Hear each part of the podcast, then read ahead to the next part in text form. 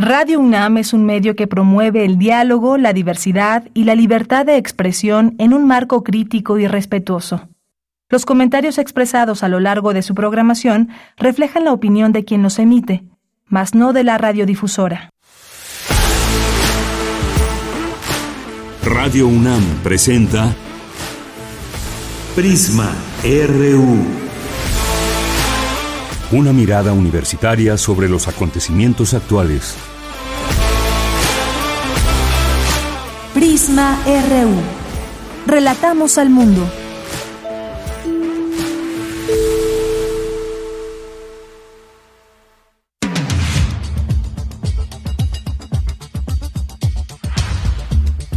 Muy buenas tardes, gracias por acompañarnos aquí en Prisma RU. Estamos iniciando esta transmisión del día miércoles 29 de marzo del año 2023. Se nos está yendo marzo, se nos está acabando este tercer mes del año 2023. Con mucho gusto les saludamos aquí en cabina todo el equipo. A nombre de todos ellos, soy de Yanira Morán y le invito a que se quede con nosotros. Tenemos mucha información. Vamos a platicar, entre otras cosas, con el, maestro José Nabor Cruz Marcelo, quien es secretario ejecutivo del Consejo Nacional de Evaluación de Política de Desarrollo Social.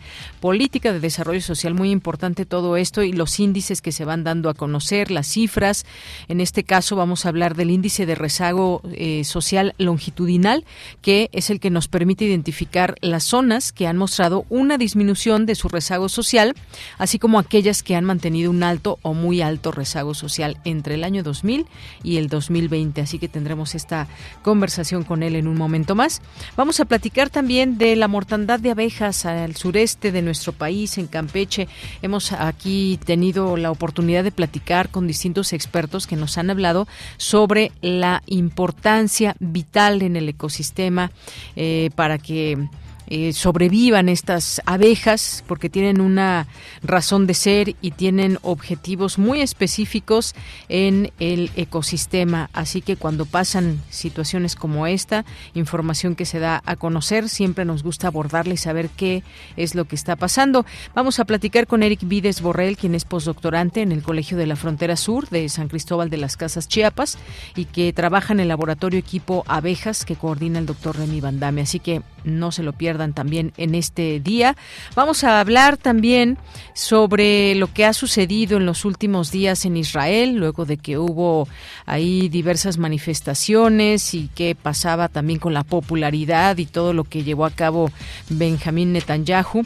Y vamos a platicar de esto al análisis con el doctor Moisés Garduño, que es doctor en estudios árabes e islámicos contemporáneos por la Facultad de Filosofía de la Universidad Autónoma de Madrid y también experto en temas estudios de Asia y África con especialidad en Medio Oriente por el Colegio de México. Así que estará aquí con nosotros platicando sobre este tema. También tendremos hoy las secciones de sustenta, de ciencia, eh, de ciencia real con Dulce García. Tendremos también cultura, información nacional e internacional y más aquí en Prisma RU. Recuerden enviarnos sus mensajes, sus comentarios, sus preguntas, dudas que tengan a nuestras redes sociales, arroba Prisma RU en Twitter y Prisma RU en nuestro Facebook. Es la una con minutos y desde aquí relatamos al mundo. Relatamos al mundo. Relatamos al mundo.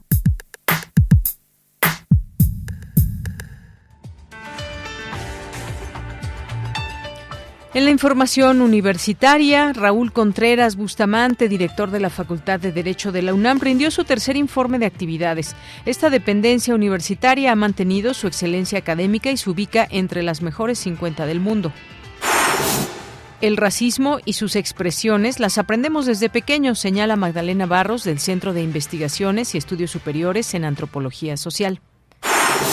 Los momentos clave en donde más se compartieron fake news en México fueron las elecciones en 2021 y en la variante Omicron, señala Luis Ángel Hurtado Razo de la Facultad de Ciencias Políticas y Sociales de la UNAM. En la información nacional, el presidente Andrés Manuel López Obrador informó que la Fiscalía General de la República investigará el origen del incendio en el que murieron 38 migrantes en Ciudad Juárez, Chihuahua. Señaló que con toda la información se podrá deslindar responsabilidades y castigar a quienes hayan actuado mal porque no habrá impunidad ni se ocultarán delitos.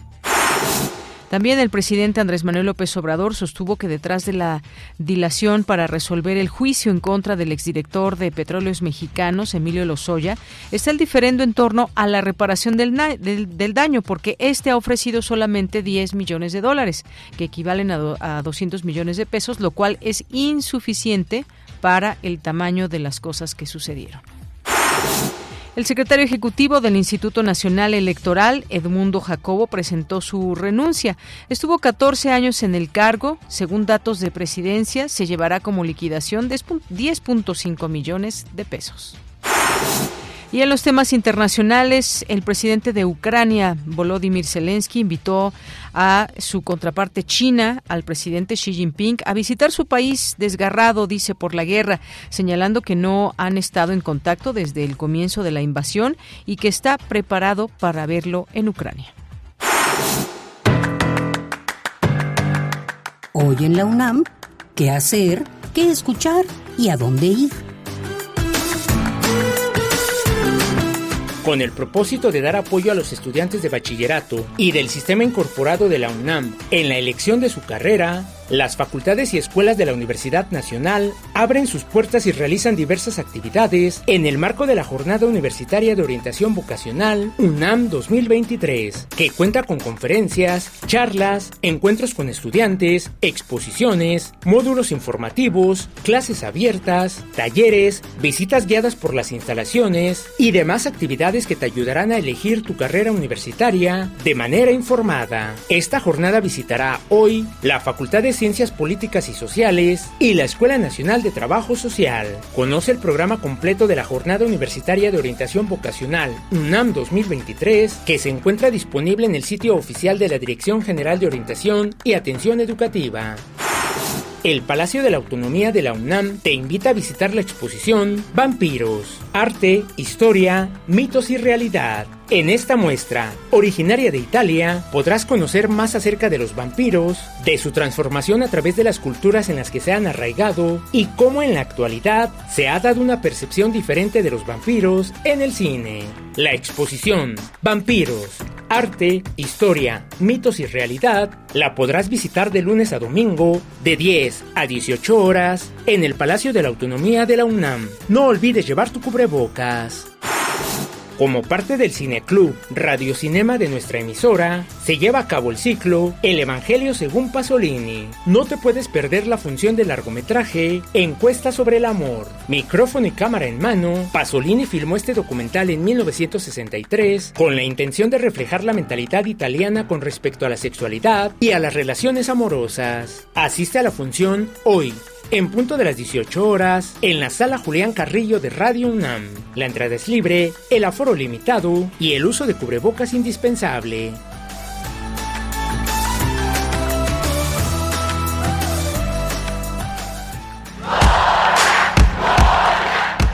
Campus RU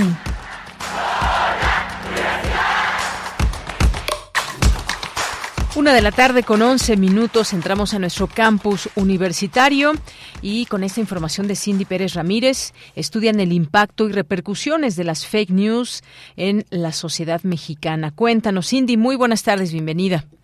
Deyanira, muy buenas tardes. Es un gusto saludarte a ti y a todo el auditorio. México es el segundo país en el mundo con mayor consumo de fake news en el espacio digital, por debajo de países como Turquía y Estados Unidos, y con la pandemia esta situación se acrecentó. Ante este panorama, el Instituto de Investigaciones Sociales de la UNAM organizó la conferencia Infodemia MX, la estrategia del gobierno de Andrés Manuel López Obrador a las news durante el proceso de vacunación en México. En ella, Luis Ángel Hurtado Razo, académico de la Facultad de Ciencias Políticas y Sociales de la UNAM, señaló que durante el análisis realizado existió un aumento de creación de noticias falsas en los procesos electorales de 2021.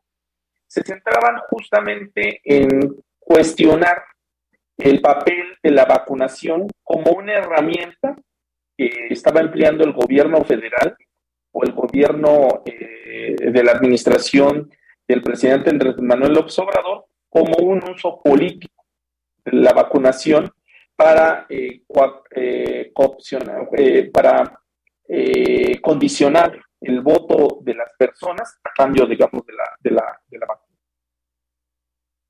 El especialista señaló que durante la época de la variante Omicron de la COVID-19 se difundieron noticias falsas acerca de la estrategia del gobierno sobre la vacunación y si lograban tener la eficacia. En ese sentido, se centraron las noticias falsas más sobre dos, dos vacunas precisamente. Una de ellas, eh, Sputnik 5 eh, o Sputnik B, eh, de origen ruso, que eh, fue duramente cuestionada porque se eh, había omitido por parte del gobierno ruso eh, la transparencia en el proceso de su realización y se ponía pues en entredicho si esta vacuna era eficaz en contra del COVID-19 y dos, contra la, las vacunas de origen chino, principalmente contra Cancino, y, eh, eh, este, y la otra vacuna que ahorita se me está olvidando, creo que era Silca, la, la otra marca. Deyanira, cabe recordar que el pasado miércoles Google presentó su nueva plataforma News Showcase en México, una herramienta de noticias gratuita que estará a cargo de diversos medios de comunicación. La plataforma de noticias se estrenó a finales del 2020 en varios países del mundo con el propósito de facilitar información verídica, actual y de calidad a todos los usuarios del buscador. Este es mi reporte. Gracias, Cindy. Muy buenas tardes. Muy buenas tardes. Bien, continuamos ahora con la siguiente información de Cristina Godínez, el director de la Facultad de Derecho, presentó su tercer informe de actividades. Adelante, Cristina. Hola, ¿qué tal, Deyanira? Un saludo para ti y para el auditorio de Prisma RU. Al comentar el informe, el secretario general de la UNAM, Leonardo Lomelí Vanegas, dijo que es innegable el avance y la excelencia académica que ha alcanzado la Facultad de Derecho. Esto se puede apreciar con el incremento de su matrícula en un 40%, así como el ubicarse como una de las mejores 50 del mundo. Se logró en años particularmente complejos, en los años en los cuales enfrentamos la emergencia sanitaria a fines de 2019 después de un periodo prolongado de confinamiento, en el cual la Facultad de Derecho no se detuvo, como no se detuvo la Universidad Nacional Autónoma de México. Lo que sin duda hay que destacar y que también explica en gran medida el éxito en estos años, el avance académico de la facultad, es que la facultad no solamente fue de las que lograron transitar mejor a la enseñanza eh, virtual, sino que además fue de las primeras que logró regresar de manera ordenada a la presencialidad. El director Raúl Contreras Bustamante señaló que han sido capaces de hacer muchas cosas, como el tener estabilidad y permanencia, y en donde la facultad ha logrado operar de manera ininterrumpida. En condiciones de paz social y concordia. Ni antes ni durante la pandemia, que aún no termina del todo, la facultad ha suspendido clases un solo día Además, somos la institución dentro de la universidad que más aulas virtuales aperturó y mantiene funcionando. La facultad es la Casa de la Libertad. Ha estado abierta a todas las corrientes del pensamiento. Es un lugar que alberga con respeto la pluralidad, el disenso, el diálogo y la discusión. Comentó que imparten un 75% de clases presenciales y un 25% en línea en las aulas virtuales y en general la actividad de la comunidad ha sido intensa. De 2016 a la fecha se han registrado 7.348 eventos de carácter académico celebrados en nuestros ocho auditorios y dos salas de juicios orales que congregaron la asistencia de 453.708 personas debidamente registradas, 115 eventos culturales a los que asistieron de manera presencial 30.158 personas, 32 eventos deportivos que congregaron a más de 11.964 jóvenes deportistas, incluyendo la carrera atlética, quienes cosecharon 21 distinciones. Finalmente, Contreras Bustamante expuso que la Facultad de Derecho se ha consolidado como el epicentro de la formación jurídica. De Yanira, este es mi reporte. Buenas tardes. Gracias, Cristina. Muy buenas tardes. Vamos ahora con mi compañera Virginia Sánchez. La Escuela Nacional de Trabajo Social organiza seminario donde expertos abordan el bienestar y la salud mental de las infancias y juventudes migrantes. ¿Qué tal, Vicky? Muy buenas tardes. Hola, ¿qué tal, Ella? Muy buenas tardes a ti y al auditorio de Prisma RU. En el marco del segundo seminario permanente Violencias que impiden la integración de la infancia y juventud que organiza la Escuela Nacional de Trabajo Social de la UNAM, se llevó a cabo la meta denominada El Bienestar y la Salud Mental de las Infancias y Juventudes Migrantes. Ahí para iniciar, Magdalena Barros Nock, del Centro de Investigaciones y Estudios Superiores en Antropología Social CIESAS, compartió algunos resultados de una investigación que llevó a cabo sobre el racismo en la vida de jóvenes migrantes, conformada por 16 entrevistas realizadas en la Universidad de Santa Bárbara, California, y estas entrevistas se realizaron a jóvenes que viven sobre todo en familias de estatus legal mixto. Entre las conclusiones que compartió es que el racismo y sus expresiones las aprendemos desde pequeños. Escuchémosla por lo que es necesario trabajar con los niños y con las niñas desde pequeñas para poder cambiar su visión hacia los otros. Pero es algo con lo que están viviendo y que perciben desde muy pequeños. Y ellos mismos, cuando les preguntaba yo, bueno, pero ¿cómo podríamos cambiar el racismo? ¿Qué podemos hacer para cambiar esta discriminación? Y todos mencionaron a través de la educación, solo desde pequeños, porque ya ahorita no podemos cambiar, ya ahorita nos sentimos excluidos, ya ahorita sabemos sabemos que el color de nuestra piel, el origen de nuestros ancestros, es lo que define lo que vamos a hacer después. No importa que tengamos este título, no importa la clase social que tengamos, esto nos va a continuar afectando toda nuestra vida en Estados Unidos. Por su parte, Isaac Torres Muñoz, maestrante en psicoanálisis y experto en primeros auxilios psicológicos para personas migrantes, refugiadas y desplazadas, habló sobre la cosificación del sujeto toda vez que detalló la situación de lo que significa ser migrante en la actualidad es algo que no está tan desvinculada de la cuestión diagnóstica que etiqueta y estigmatiza a las personas. En tanto, Alma Rosa Tepaneca, coordinadora del área de integración psicosocial del Centro de Apoyo Marista al Migrante, abordó el tema de el juego vulnerado y la adultez impuesta, situación que dijo provoca que las infancias pierdan ese espacio de juego y es muy vulnerado por todas las situaciones, tanto en el país de origen como de tránsito, y que afectan en su desarrollo y desempeño en el contexto social de la movilidad y la integración. Escuchemos lo que dijo al respecto.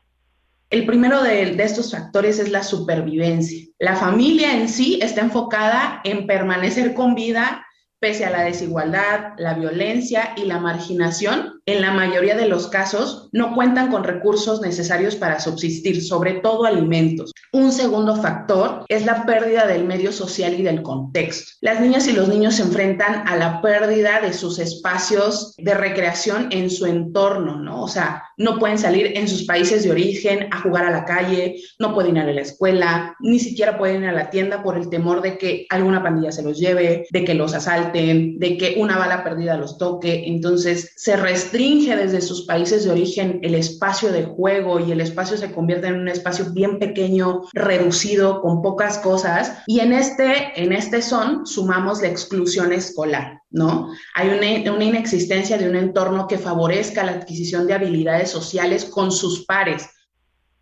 Y a modo de propuesta para atender esta situación, la experta plantea uno que el Estado debe brindar opciones de cuidado alternativas que los albergues deben generar espacios de atención a las infancias, así como nuevas políticas migratorias, entre otras.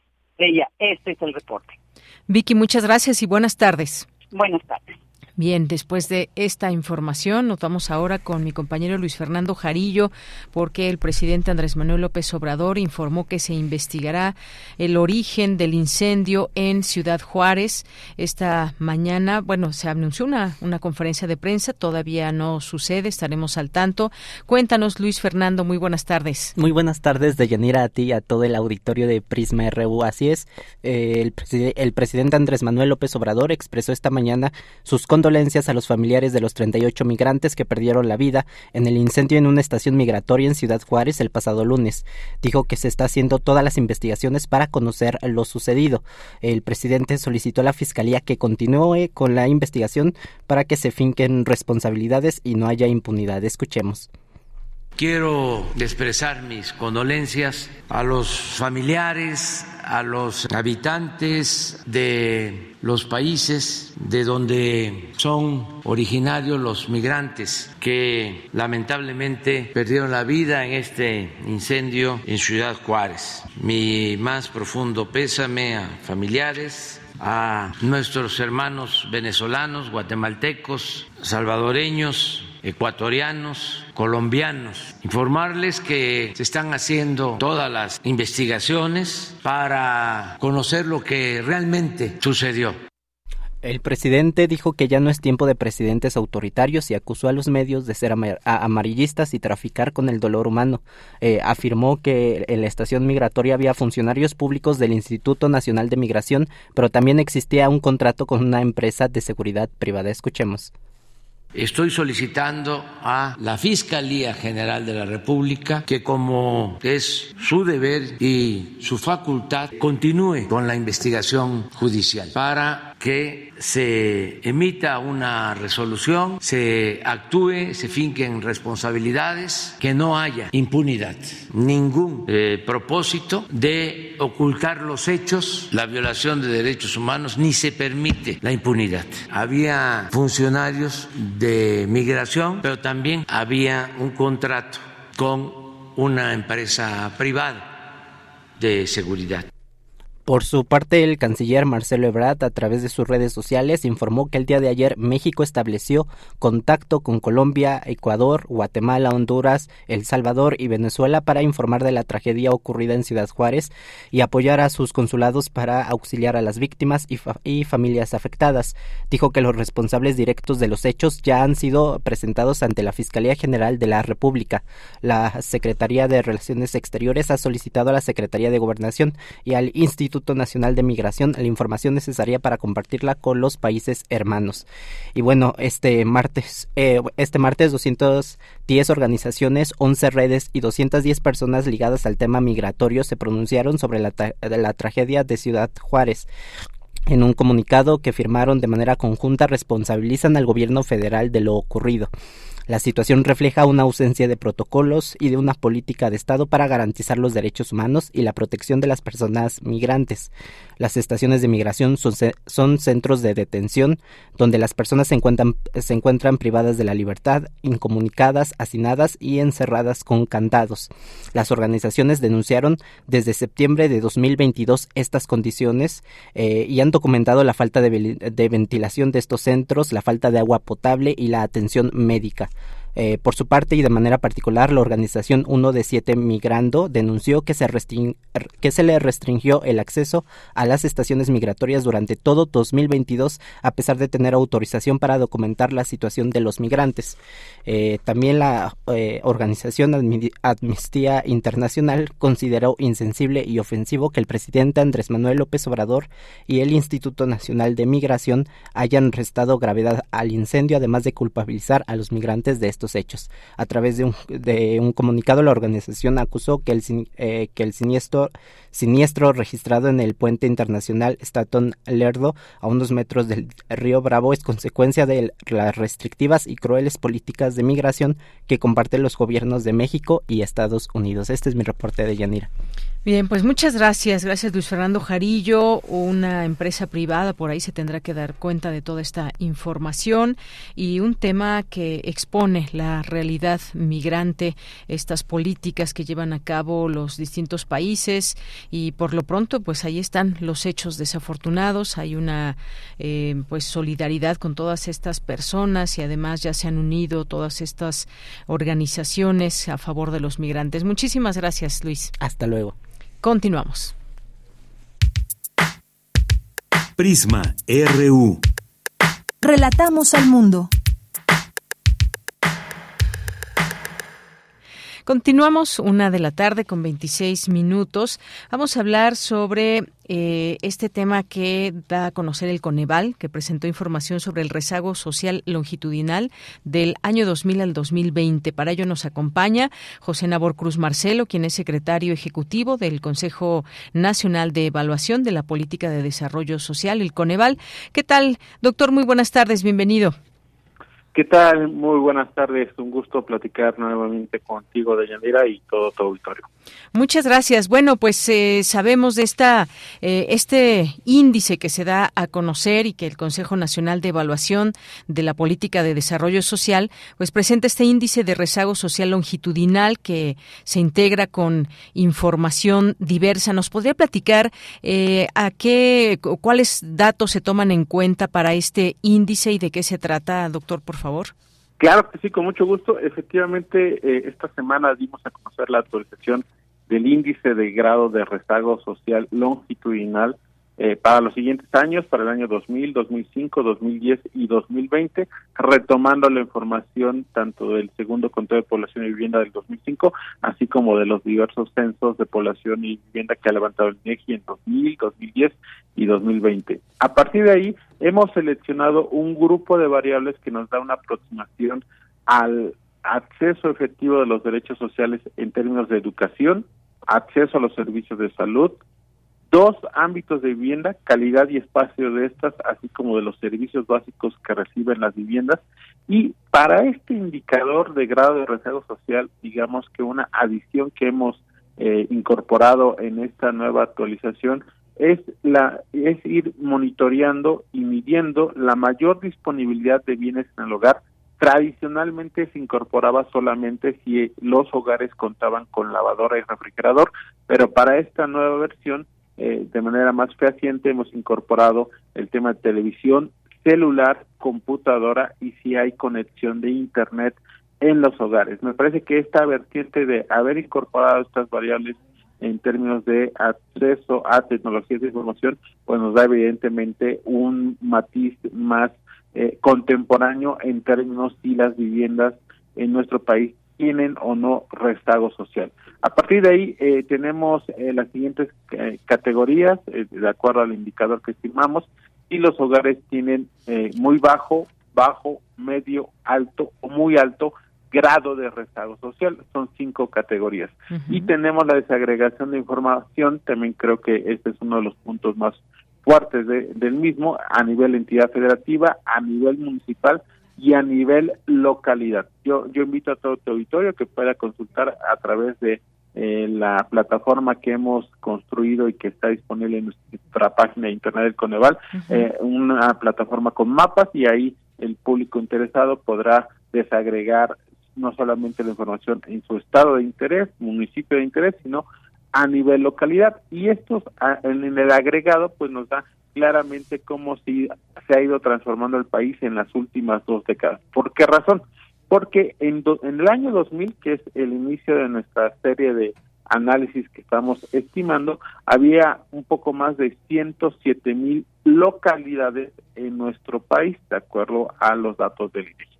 Pues de esas 107 mil localidades, 24.503 se consideraban con muy alto grado de rezago social y solamente 4.799 con muy bajo grado de rezago social.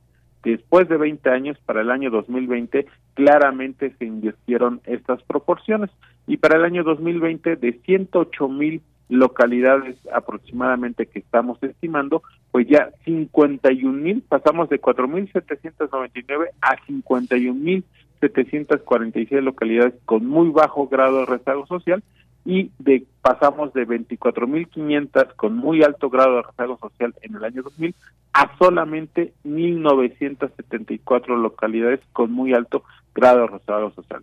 Eh, sí ha habido avances, evidentemente, sobre todo eh, en esta parte, me parece, de, de la infraestructura, los servicios básicos y estos enseres disponibles al interior de las viviendas y hogares en nuestro país. Todavía tenemos algunos retos como el tema de salud, el tema de eh, matrícula escolar, eh, años de escolaridad en algunas áreas, sobre todo rurales del país, pero claramente en esta, con este indicador que tenemos, con este nivel de segregación a nivel localidad, pues sí podemos mapear cómo se ha transformado el país en los últimos 20 años. Muy bien, pues interesantes datos. Se puede hablar entonces de buenos resultados, doctor, en este sentido, dado este comportamiento del cual nos habla, los porcentajes, cuáles pueden ser estas eh, razones. Ya nos ubicaba, por ejemplo, temas de infraestructura, en qué, qué otros, eh, digamos, índices o cómo podemos eh, destacar porque ha habido estos resultados que, pues, me parece que pueden ser catalogados como buenos en general.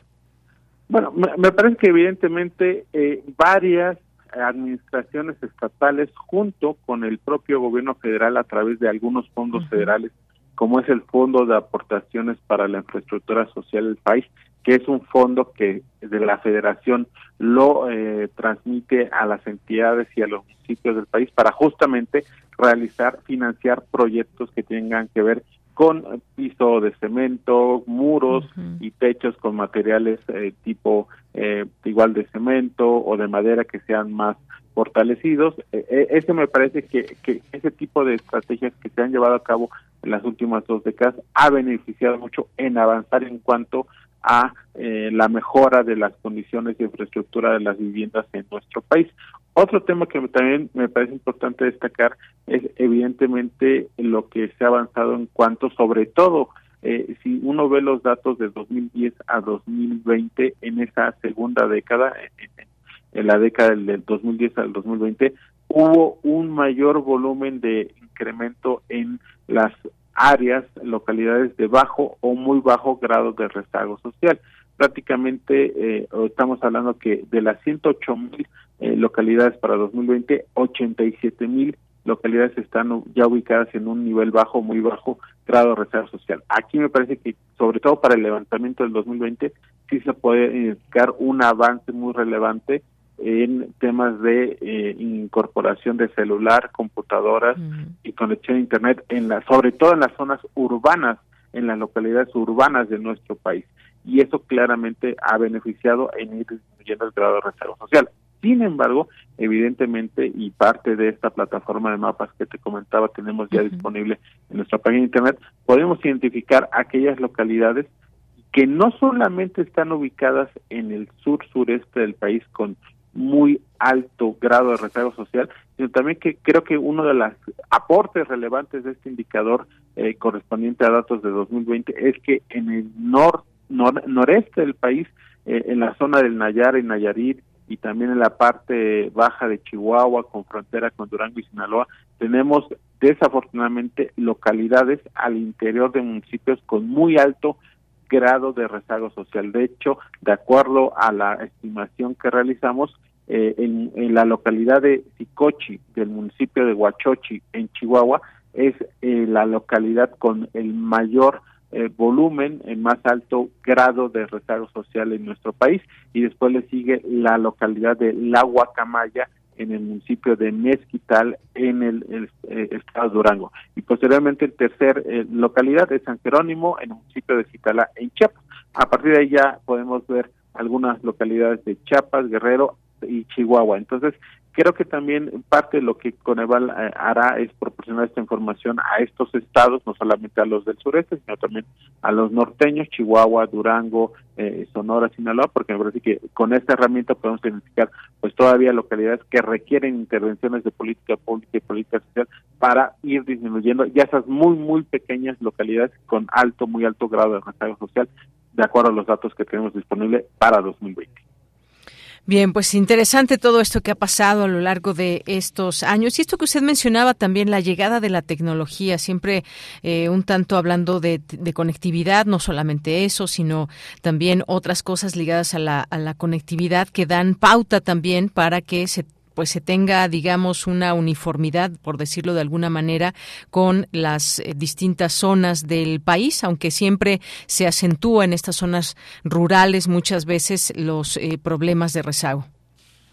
Efectivamente, eh, si bien es cierto y que me parece que muy afortunadamente tenemos un conjunto de, localidades y municipios en estados como Querétaro, como inclusive propio Chihuahua, eh, y Radio Durango que han podido, eh, que dieron, si me permites el término, un brinco muy fuerte entre estar en alto y muy alto rezago social en 2020 a estar en, en 2000, perdón, a, a, ir disminuyendo su grado de rezago social para 2020. Entonces, sí ha habido avances, afortunadamente, de hecho, eh, Colima y Ciudad de México eh, para 2020 son localidades que ya no cuentan con ninguna localidad con un rezago social persistente, es decir, alto o muy alto grado de rezago social. Entonces podemos visualizar que, que, que más allá de la zona metropolitana de la Ciudad de México, también hay otras áreas que afortunadamente han ido avanzando, pero claramente el reto son áreas serranas, yo diría sobre todo serranas, rurales del noreste y sureste del país, donde desafortunadamente aún hay un tema complicado en cuanto a accesibilidad a servicios de salud o infraestructura en cuanto a drenaje y agua potable sobre todo, Eh, recordamos que la electrificación ya rondamos en la cobertura casi de un 98%, pero sí tenemos todavía algunos puntos de rezago en cuanto a drenaje y agua potable a lo largo del territorio nacional y creo que justamente con esta herramienta pues se puede identificar muy bien aquellas localidades que tengan alto, muy alto grado de rezago social en las zonas de las serranías de nuestro país. Así es, doctor. Y, y, pues por último, este índice y todo lo que arroja también en este sentido, toda esta información que se tiene sobre cómo están estos distintos lugares, comunidades específicamente, este salto, este brinco que usted nos explicaba, por qué se da, cómo, digamos, cómo se va constituyendo también para, para que sea esta información útil ahora que eh, le preguntaba a usted hace un momento también en torno a que ha habido este avance y que tiene que ver también con ese trabajo con administraciones estatales, coordinándose con la parte federal, de qué manera eh, se apoya con toda esta información a las entidades estatales. E, evidentemente, eh, por dos maneras. Ya te comentaba que está el Fondo de Protecciones de Infraestructura Social, pero justamente en esta en este modelo colaborativo que tenemos en instancias públicas a nivel federal, pues Coneval cada año le proporciona a la Secretaría de Bienestar Federal la información tanto de pobreza multidimensional, que ya hemos conversado en otras ocasiones contigo, y tu auditorio, y otro tipo de estimaciones como es este indicador de grado de rezago social. A partir de que se le entrega esta información, la Secretaría de Bienestar define un primer grupo de zonas de atención prioritarias que posteriormente ellos envían a Cámara de Diputados para que justamente algunos de estos fondos federales pues eh, puedan ejercer en aquellas localidades y municipios donde se definen como zonas de atención prioritaria. Y a partir de ahí, pues evidentemente la acción de o intervención que generamos desde Coneval de estimar este tipo de información es justamente para focalizar a través de estas zonas de atención prioritaria cada año localidades y municipios pueden acceder a estos fondos federales, obviamente previo a la aprobación que hace del listado final la Cámara de Diputados. En ese sentido, eh, esperamos que justo eh, con esta nueva información que en su momento vamos a, proporcionar eh, a estas instancias que te comento, pues puedan estar focalizando el ejercicio de los recursos en el corto y mediano plazo. A partir ahí también hemos identificado que en los últimos años, sobre todo del 2015 hacia acá, se aceleró a intervenciones de programas de infraestructura de vivienda eh, prácticamente en todos los estados del sur del país, Yucatán, Campeche, Tabasco, Chiapas, Oaxaca, muy muy puntualmente, y eso me parece que también explica por qué se da esa mejoría muy fuerte entre 2010 y 2020 en temas y variables que tomamos en cuenta a nivel infraestructura de vivienda y a partir de ahí, pues eh, justo el mensaje desde Coneval es que se dé una complementariedad de intervenciones, no solamente del propio destino de los fondos federales del gobierno federal, sino también las estrategias que los gobiernos estatales y municipales lleven a cabo en este ámbito, pues también inclusive de mejoras de los centros educativos, preescolar, primaria y secundaria, o mejorar también la, infraestructura de las clínicas de primer nivel que se encuentran en cabeceras municipales que pueden ser financiados por el fondo, el propio fondo de, del FAIS, el Fondo de Protecciones de Infraestructura Social. Entonces, en ese sentido, pues lo que abogamos desde Coneval es esta complementariedad de intervenciones en los tres niveles de gobierno del país. Muy bien. Pues doctor, muchas gracias por estar aquí. Siempre agradecemos su presencia en este espacio para hablarnos de estos índices de que arroja el Coneval. Muchísimas gracias.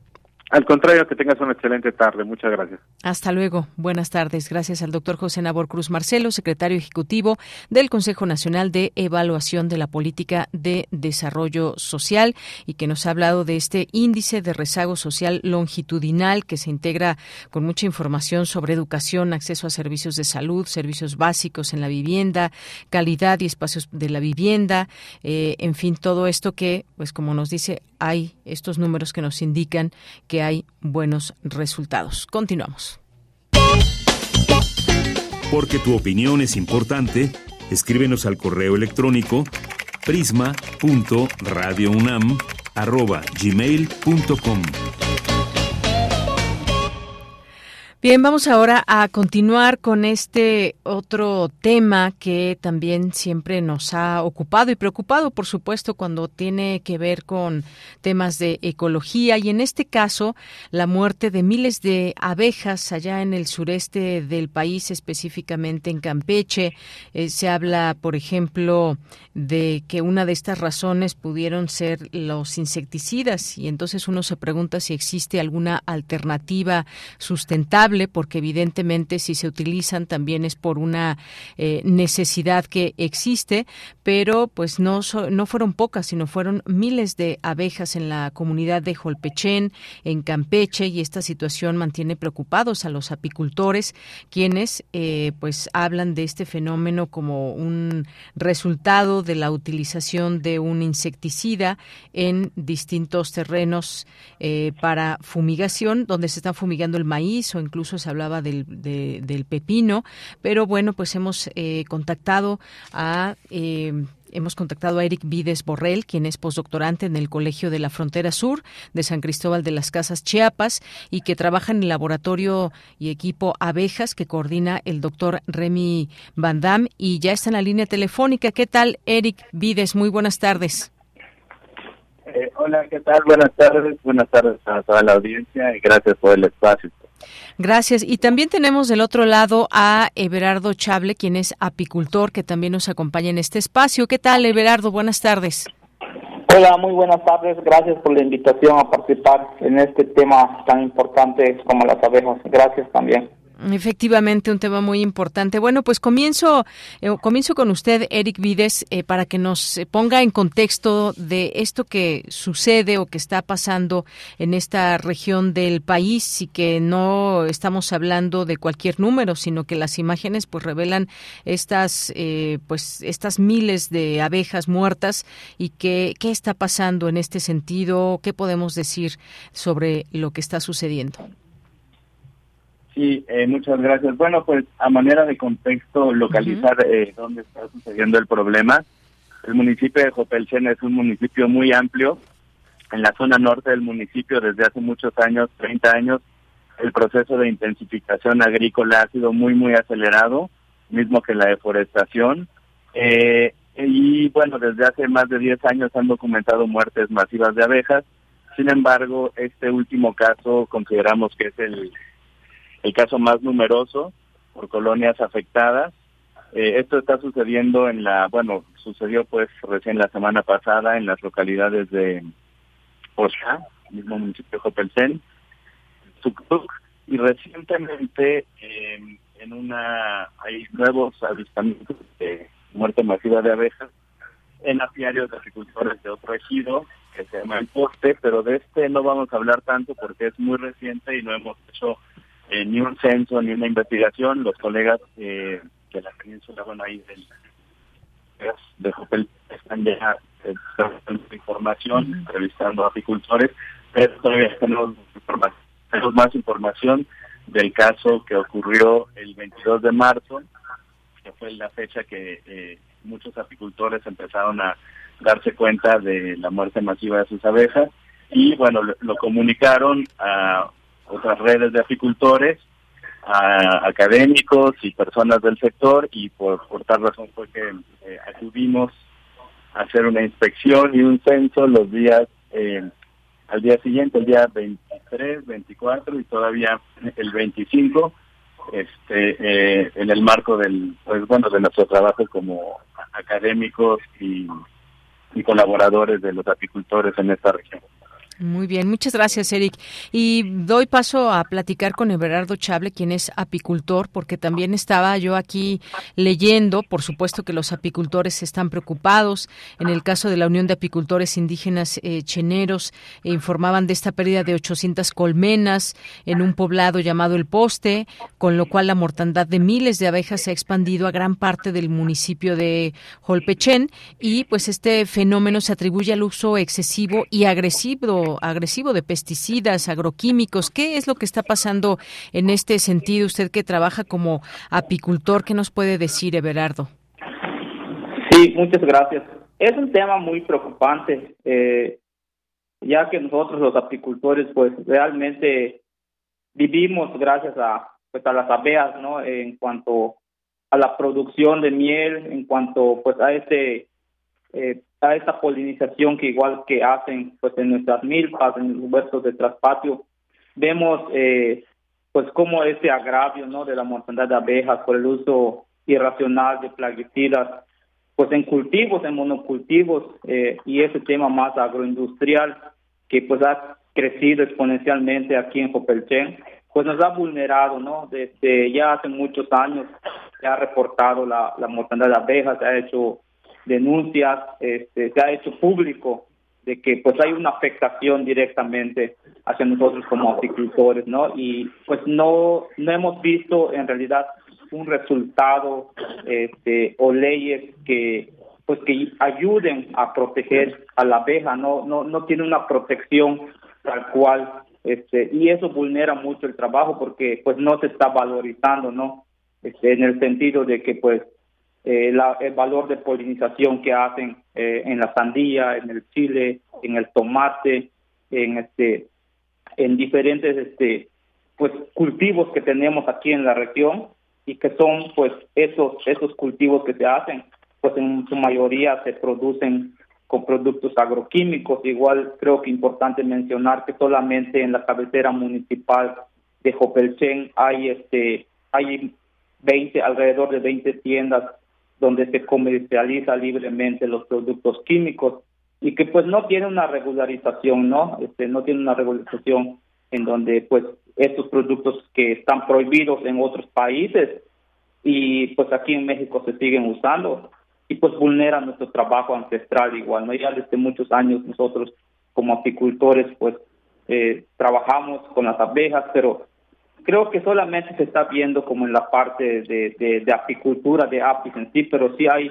daños en otros polinizadores, ¿no? Como las abejas nativas este, y otros tipos de especies que tenemos aquí en la región.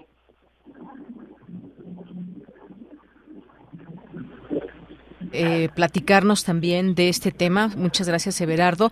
Y también eh, me gustaría regresar con Eric Vides porque trabajar en equipo siempre importante, quienes trabajan directamente y el día a día con las abejas.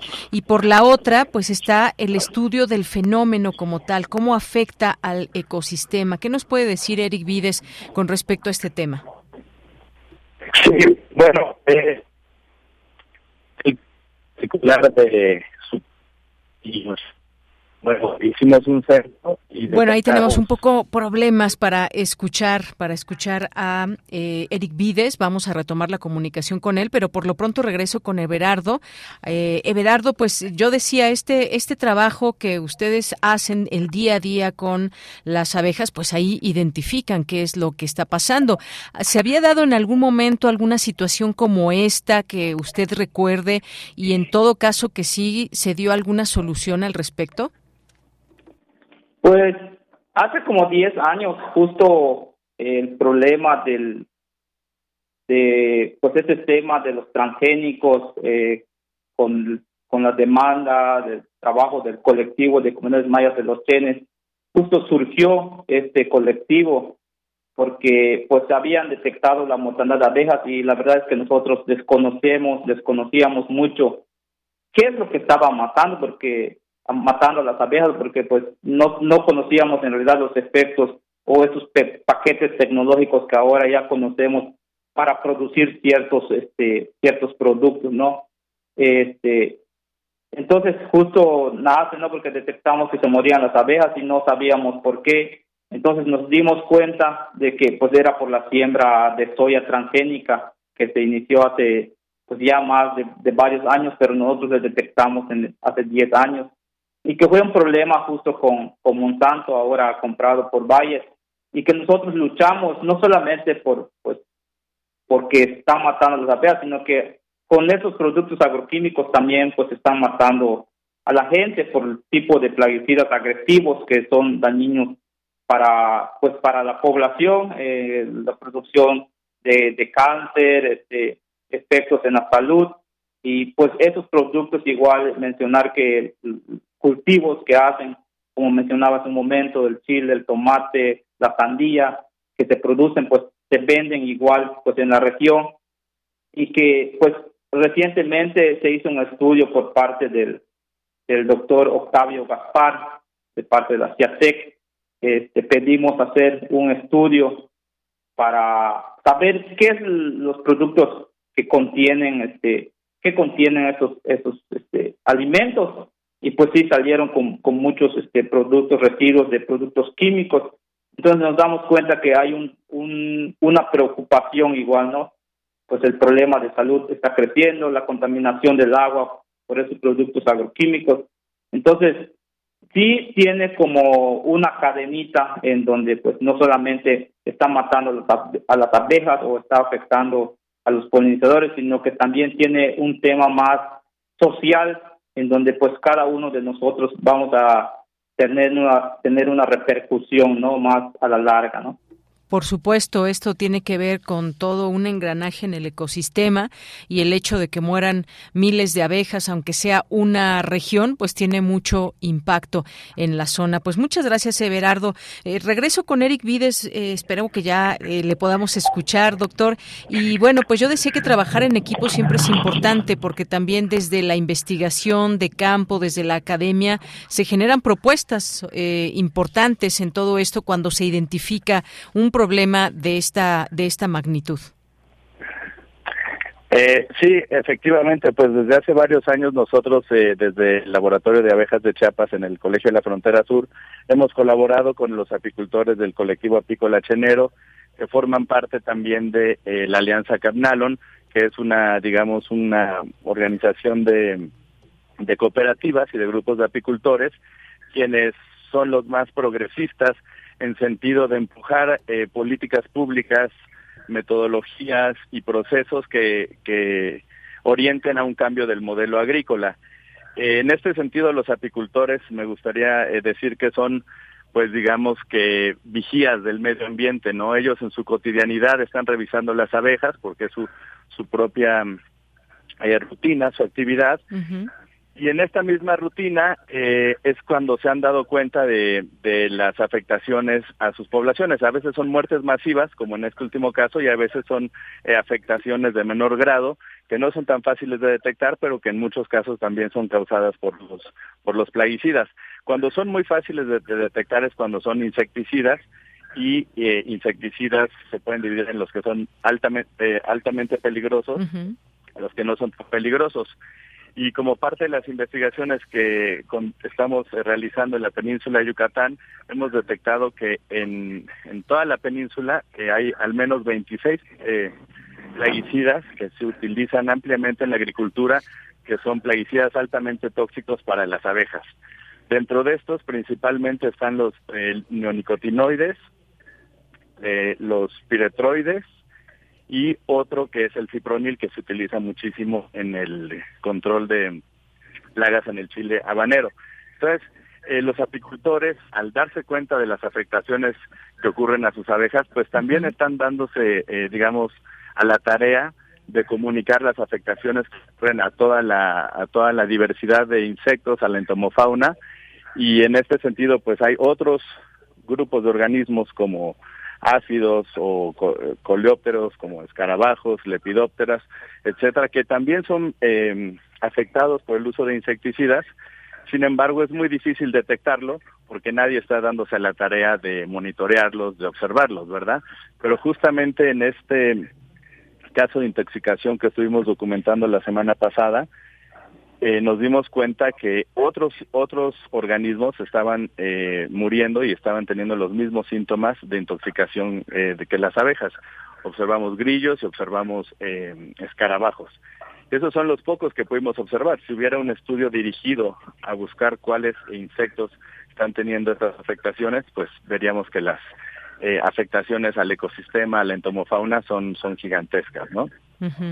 Pues sí, esto muy importante mencionarlo. Hay que decirlo ahora que mencionaba usted la península de Yucatán y esto cómo se van estudiando y destacando también estas situaciones. Estos son temas nacionales también muy importantes porque de pronto podríamos pensar, bueno, pues mueren abejas, pero hay más abejas, hay más colmenas y demás, pero puede haber afectaciones que puedan, eh, digamos, impactar a, la zona o incluso también, pues todo este, eh, todo este esta, esta labor que hacen eh, las abejas para una zona, pero que impacta también a final de cuentas en todo un ecosistema. Así que un tema nacional importante al que se le debe de poner mucha atención eh, eh, desde mi punto de vista, doctor. Sí, coincido completamente. Y además, esto no es un tema aislado. Hace algunos años, cuatro años, ocurrió en Quintana Roo, hace una semana ocurrió en esta región de Jopelchen, hace dos días ocurrió en un pueblo a 50 kilómetros de Jopelchen. Es decir, eh, si no estuvieran los apicultores reportando esto, no nos enteramos y es una, es una, eh, una digamos, situación muy, muy preocupante en términos ecosistémicos y como decía el compañero Ever, para la salud humana también. Claro que sí. Pues muchas gracias, Eric Vides, por compartirnos este, este tema. Y eh, pues antes de despedirme, Berardo Chablé, no sé si gusta agregar algo más a todo esto que se ha comentado aquí en este espacio. Muchas gracias. Yo, eh, desde, de manera personal, pues yo creo que pues se debería de tomar mucho énfasis en la protección de las abejas, y también pues en la prohibición de productos altamente peligrosos para las abejas y los polinizadores en general.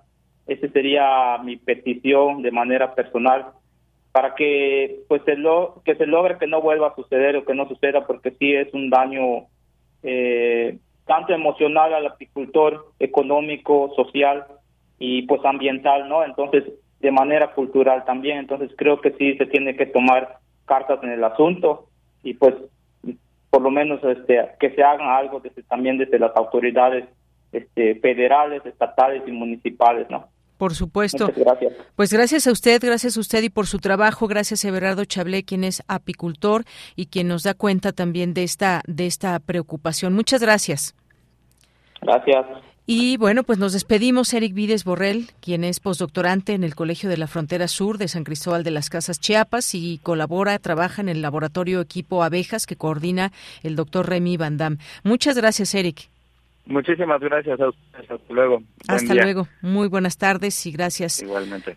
Por contarnos de todo este impacto ecológico, económico, social, como bien también nos señalaba eh, Everardo Chablé, quien es apicultor. Estos temas que son muy importantes de destacar, de hacerlos visibles, eh, de hacerlos visibles sobre todo, también ponerlos ahí en este interés que debe haber no solamente de la zona, sino en general y todo esto que partió de los de los pesticidas, de todo lo que se utiliza y que provocó esta en este caso la muerte de estas abejas, no solamente en este lugar ya nos eh, decía el propio doctor Eric Vides en otros lugares eh, que se van impactando eh, la vida o el hábitat de estas abejas. Son las dos de la tarde en punto, vamos a hacer una una pausa, en corte, regresamos a la segunda hora de Prisma RU.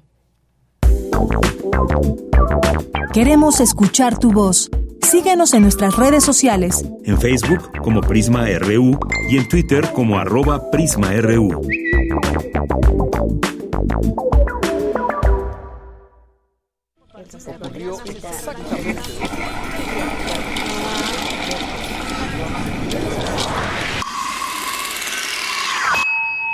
X-E-U-M.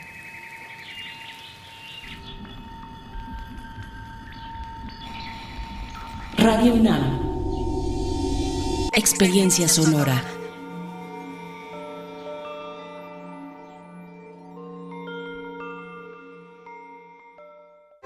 ¿Te apasiona el periodismo, la radio y los podcasts? Radio Francia Internacional hace un llamado a todos los estudiantes de periodismo de las Américas y lanza la novena edición del premio Reportaje en Español. En el marco de la Semana de América Latina y el Caribe en Francia. Envíanos tu reportaje radial para intentar ganar una pasantía en nuestra redacción en París con todos los gastos pagos. Tienes hasta el 14 de mayo para participar y encontrarás todos los requisitos en el sitio rfimundo.com. Si te interesa proveer de bienes o servicios a partidos políticos, coaliciones, precandidaturas, candidaturas, aspirantes y candidaturas independientes, debes inscribirte y estar activo en el Registro Nacional de Proveedores. Es rápido y fácil. Realiza tu alta en rnp.ine.mx. Si ya te inscribiste, mantén actualizada la información de los bienes y servicios que ofreces. Recuerda que si no estás en el RNP, no podrás ofrecer tus bienes o servicios. Mi INE es valioso porque mi INE nos une.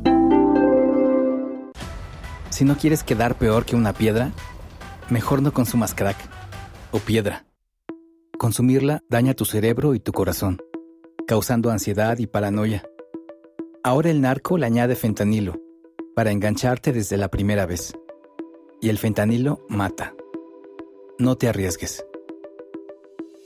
Si necesitas ayuda, llama a la línea de la vida, 800-911-2000. Secretaría de Gobernación, Gobierno de México. Las comunidades indígenas germinan conocimiento, maravilla y tradición. Son el México profundo, el presente donde hilan un collar de flores. Xochicóscat, collar de flores, con Mardonio Carballo, lunes 10 de la mañana por Radio UNAM. Experiencia sonora. Un tejido infinito de impulsos. Un diálogo en los matices del silencio. Islas resonantes. Pensar el mundo a través del sonido. Sesiones de escucha y diálogos en torno al sonido. Con Cintia García Leiva. Islas resonantes. Miércoles a las 4 de la tarde, después del corte informativo. Repetición Sábados a las 19 horas por el 96.1 de FM. Radio UNAM. Experiencia sonora. Porque tu opinión es importante, escríbenos al correo electrónico prisma.radiounam@gmail.com.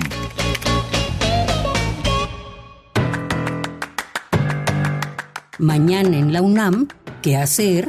¿Qué escuchar? ¿Y a dónde ir?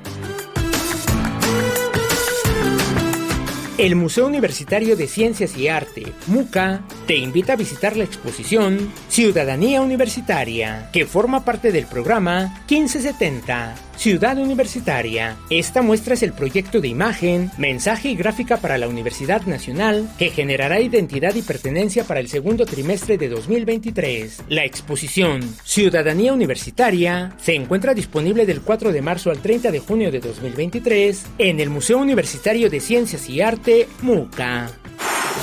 La fiesta del libro es una celebración mundial y como cada año, en este 2023, la UNAM será la encargada de su organización. Del 21 al 23 de abril, la fiesta del libro y la rosa se llevará a cabo de manera presencial en los espacios del Centro Cultural Universitario. Este encuentro literario cumple 15 años y celebrará bajo el lema Resistir con la palabra. Esta edición contará con más de 300 actividades, entre homenajes, presentaciones, talleres, mesas de diálogo, lecturas, narraciones y artes escénicas. Recuerda, del 21 al 23 de abril se llevará a cabo la fiesta del libro y la rosa 2023 en los espacios del Centro Cultural Universitario. Consulta la programación completa en el sitio oficial fiesta del libro y la rosa.unam.mx, así como en las redes sociales de Libros UNAM.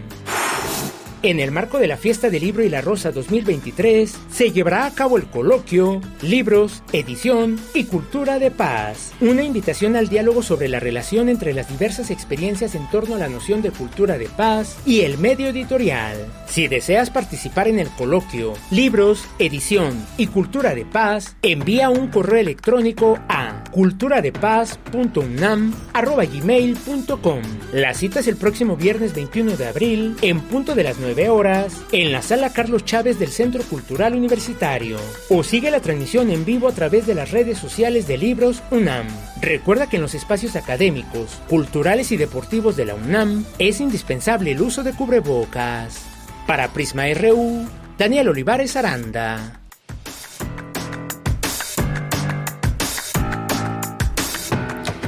Estamos ya de regreso en esta segunda hora de Prisma RU. Muchas gracias por su atención y por continuar en esta frecuencia del 96.1 y también en www.radio.unam.mx. Pues todo lo que se está comentando también en los temas nacionales y que ya trascendió, por supuesto, a lo internacional, pues tiene que ver con lo sucedido en Tijuana, en esta estación del Instituto Nacional de Migración y las 39 personas fallecidas en este en este sitio y las respuestas que se van dando, las preocupaciones que se han externado desde las distintas naciones de las cuales eh, pues tuvieron desafortunadamente perdieron a connacionales en este incendio del que ya se investiga. En tanto, bueno, pues hay eh, también eh, algunas reacciones, como el caso de congresistas demócratas allá en Estados Unidos y demás, que pues se preocupan por lo que sucede, pero que esto sin duda alguna debería verse como una situación que se debe compartir también las políticas eh, migratorias y sobre todo el fenómeno de la migración, que entre otras cosas dicen que están horrorizados con las noticias en torno a este incendio en esta eh, en este lugar de detención y que pues donde fallecieron eh, muchas personas, decenas de personas de Sudamérica y Centroamérica y que sus corazones están rotos y que pues pudo haber una ha sido una tragedia que se pudo prevenir, que no debió haber sucedido, que están horrorizados al ver estos videos o este video del incidente donde se ve en pues a estos guardias que aparentemente eh, caminaban tranquilamente sin haber eh, dado salida a estos migrantes. Dicen también que esta tragedia no puede ser separada del contexto de la migración regional, un contexto en el que Estados Unidos y sus políticas también juegan un papel importante y que su sistema de migración eh, también y de asilo pues eh, no incluye o que debe tener ciertas condiciones específicas en la frontera con México y trabajar en ese sentido. Nos seguimos preguntando justamente por todo eso, si al ver estas imágenes no eh, significa que también la región debe hablar de todo esto. Por supuesto que hay que criticar lo que esté mal y si son centros de detención que prácticamente pues no tienen no tienen los eh, los servicios adecuados, las personas migrantes que pueden pueden ser familias, hay hombres, mujeres, pues hemos visto también estas caravanas, esta intención, esta, este eh, lugar específicamente, pues ya prácticamente en la frontera con Estados Unidos. ¿Qué respuesta se da desde allá y qué respuesta también les dan desde México en una desesperación? Muchas veces pues se actúa eh, de alguna manera pues con un reclamo. Se habla de que pudieron haber empezado el fuego o este esta quema de colchones y ropa y más los propios migrantes, pero es efectivamente un fenómeno que si no se entiende en toda su magnitud pues simple y sencillamente vamos a tener desafortunadamente eventos que se puedan lamentar, como muchas personas que al tratar de cruzar un río se eh, se ahogan o incluso hace unos días que también se vio el video de un menor de edad que fue abandonado en la frontera y tuvo que ser rescatado por la patrulla fronteriza. En fin, vemos muchas eh, situaciones eh, graves también, al igual que este incendio y esta muerte de 39 personas. Si nos seguimos preguntando hasta cuándo van a suceder todo esta, todas estas situaciones y hasta cuándo pues se reunirán verdaderamente a remediar este asunto y que no, no solo quede en discursos. Hay muchas agrupaciones, por supuesto, que apoyan a los migrantes en su camino, que hay albergues aquí en México y una serie de situaciones. Hay este Instituto Nacional de Migración que por supuesto, por supuesto se encarga de muchas cosas y entre ellas pues dar este resguardo seguro, debería de ser así, para las y los migrantes que pasen por nuestro país en su estadía, el tiempo que se queden y pues algunos, como decíamos, ya se han quedado a vivir en nuestro país, dado que es muy difícil que se les dé la entrada a los Estados Unidos. En fin, vamos a seguir platicando de estos temas, por supuesto. Por lo pronto, pues muchas gracias a las personas que se hacen presentes aquí en nuestras redes sociales y a quienes agradecemos siempre el que puedan estar eh, pues haciéndonos llegar sus eh, comentarios, sus preguntas y todo lo que normalmente nos hacen llegar. Muchas gracias aquí a Jorge Fra, a Joel Cabrales, eh, muchas gracias a Abel Fernández, Antonio Pérez, muchas gracias también, José Ramón Ramírez, eh, Quiquero también dice algún link del equipo abejas, cómo se les puede contactar. Bueno, pues vamos a, hay, hay este trabajo que hacen desde este laboratorio equipo abejas y está la página también del Colegio de la frontera sur, que ahí, ahí seguramente también encontrará información. Muchas gracias por su, por su interés y por esta pregunta. Eh, Jorge Morán Guzmán nos dice, el índice de rezago social longitudinal se relaciona con el mítico desarrollo hacia adelante. Eh, las ideologías políticas, religiosas y de nivel social, más los nacionalismos chauvinistas y la elevada ignorancia han fomentado la xenofobia en que vivimos. Muchas gracias, Jorge. Mario Navarrete aquí también mandando saludos, escuchándonos desde un día de Talacha. Muchas gracias, Mario. Eh, gracias también a Jorge que nos dice mi canción favorita con piano es Aldila del compositor italiano Carlo Donida y el letrista eh, Mogol. Un excelente miércoles para todos. Muchas gracias Jorge. Pues gracias también por compartirnos esta eh, esto que nos comentas. Preguntaba Montserrat Brito cuál es su canción favorita con este instrumento, el piano, porque hoy es el Día Mundial del Piano y bueno por eso nos daba esta respuesta Jorge. Muchas gracias. Eh, Refrancito nos dice sobre las abejas es terrible. Hace 15 años más o menos eh, estuve trabajando en, en Holpechén, en el sitio maya de Hormiguero, y es una zona hermosa, pero devastada desde entonces por cultivos interminables de soya en aquel entonces y afectan los cultivos tradicionales sustentables. Gracias. Gracias, Refrancito, por compartir estas informaciones. Buena tarde desde el caluroso tránsito capitalino. Estamos dolidos, indignados por lo ocurrido en Ciudad Juárez, pero confiamos que no pasará como en la guardería ABC y sobre el Coneval. Qué bueno que el informe muestra avances que por supuesto habrá que ver cómo impactó la pandemia.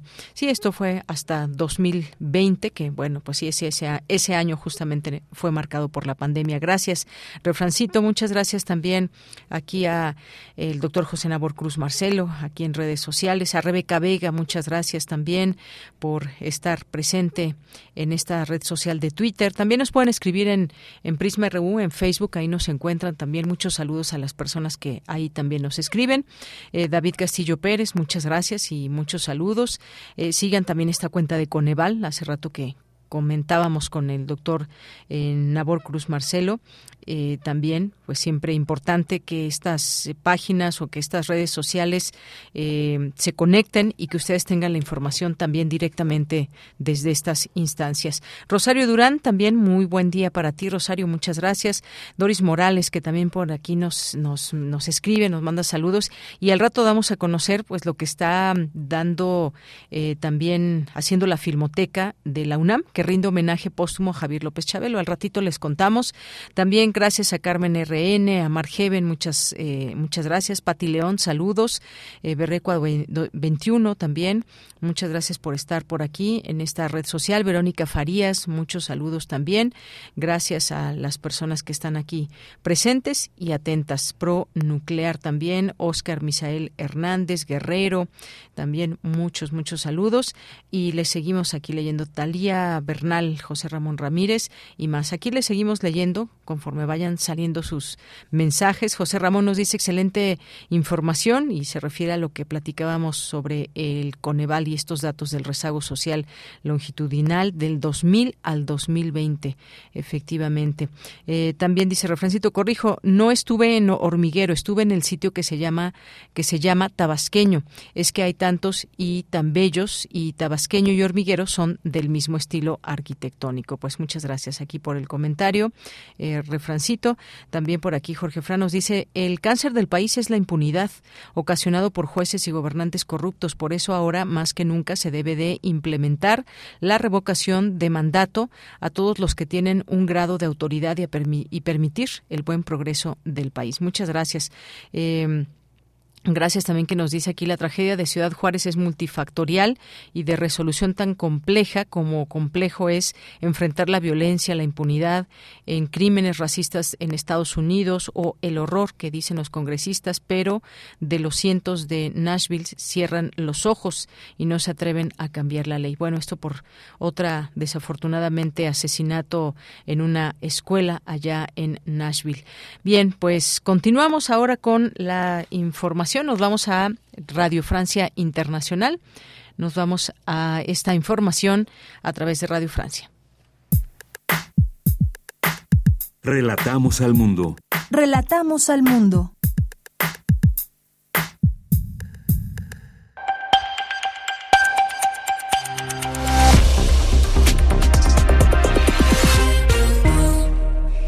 Hola a todos, bienvenidos a Radio Francia Internacional con Guillaume Buffet en la realización técnica. Para empezar, un resumen de la actualidad internacional en este miércoles 29 de marzo. Carmele Gallubo. El gobierno alemán ha presentado hoy un proyecto de ley destinado a facilitar la obtención de visas y permisos de trabajo para los ciudadanos procedentes de países exteriores a la Unión Europea. El objetivo es atraer más trabajadores cualificados para compensar la penuria de mano de obra que sufre Alemania y que puede hipotecar el futuro del país. En base a esa nueva normativa, ya no será necesario disponer de un contrato de trabajo para instalarse en Alemania, contrato que ahora será sustituido por un sistema de puntos en base a la capacidad de integración de los candidatos, un sistema similar al que ya se practica en Canadá. Y Alemania llegó hoy Carlos III. Es la primera visita de Estado que realiza el monarca británico al extranjero desde su acceso al trono. Alemania ha previsto recibirle por todo lo alto. Inicialmente estaba previsto que la primera visita de Estado de Carlos III fuera a Francia, pero la crisis social que atraviesa este país llevó a aplazar el viaje. Y precisamente en Francia, la décima jornada de huelgas y manifestaciones contra la reforma de la jubilación, que tuvo lugar ayer, concluyó con un tímido atisbo de apertura de un diálogo entre gobierno y sindicatos. Al cierre de esa jornada, la primera ministra Elizabeth Borne dijo estar dispuesta a recibir a los líderes sindicales próximamente, aunque excluyó que se abordara la nueva edad mínima de jubilación que pasará de 62 a 64 años. El primer sindicato del país, el reformista CFDT, acudirá a la cita, pero afirma que abordará ese controvertido asunto. En Colombia, la guerrilla del ELN vuelve a desafiar al gobierno. Esta pasada madrugada, un ataque con explosivos contra militares en la región del Catatumbo dejó nuevo, nueve militares eh, muertos, según informa el ejército. A mediados de abril está previsto que representantes del gobierno colombiano se reúnan con una delegación del ELN en La Habana para iniciar el tercer ciclo de diálogos con esa guerrilla. Y el director del Organismo Internacional de la Energía Atómica, el argentino Rafael Grossi, lamenta el incremento de la actividad militar cerca de la central nuclear de Zaporilla en Ucrania, ocupada por las fuerzas rusas. Hasta aquí el resumen informativo. Queremos escuchar tu voz. Síguenos en nuestras redes sociales. En Facebook como Prisma RU y en Twitter como arroba PrismaRU.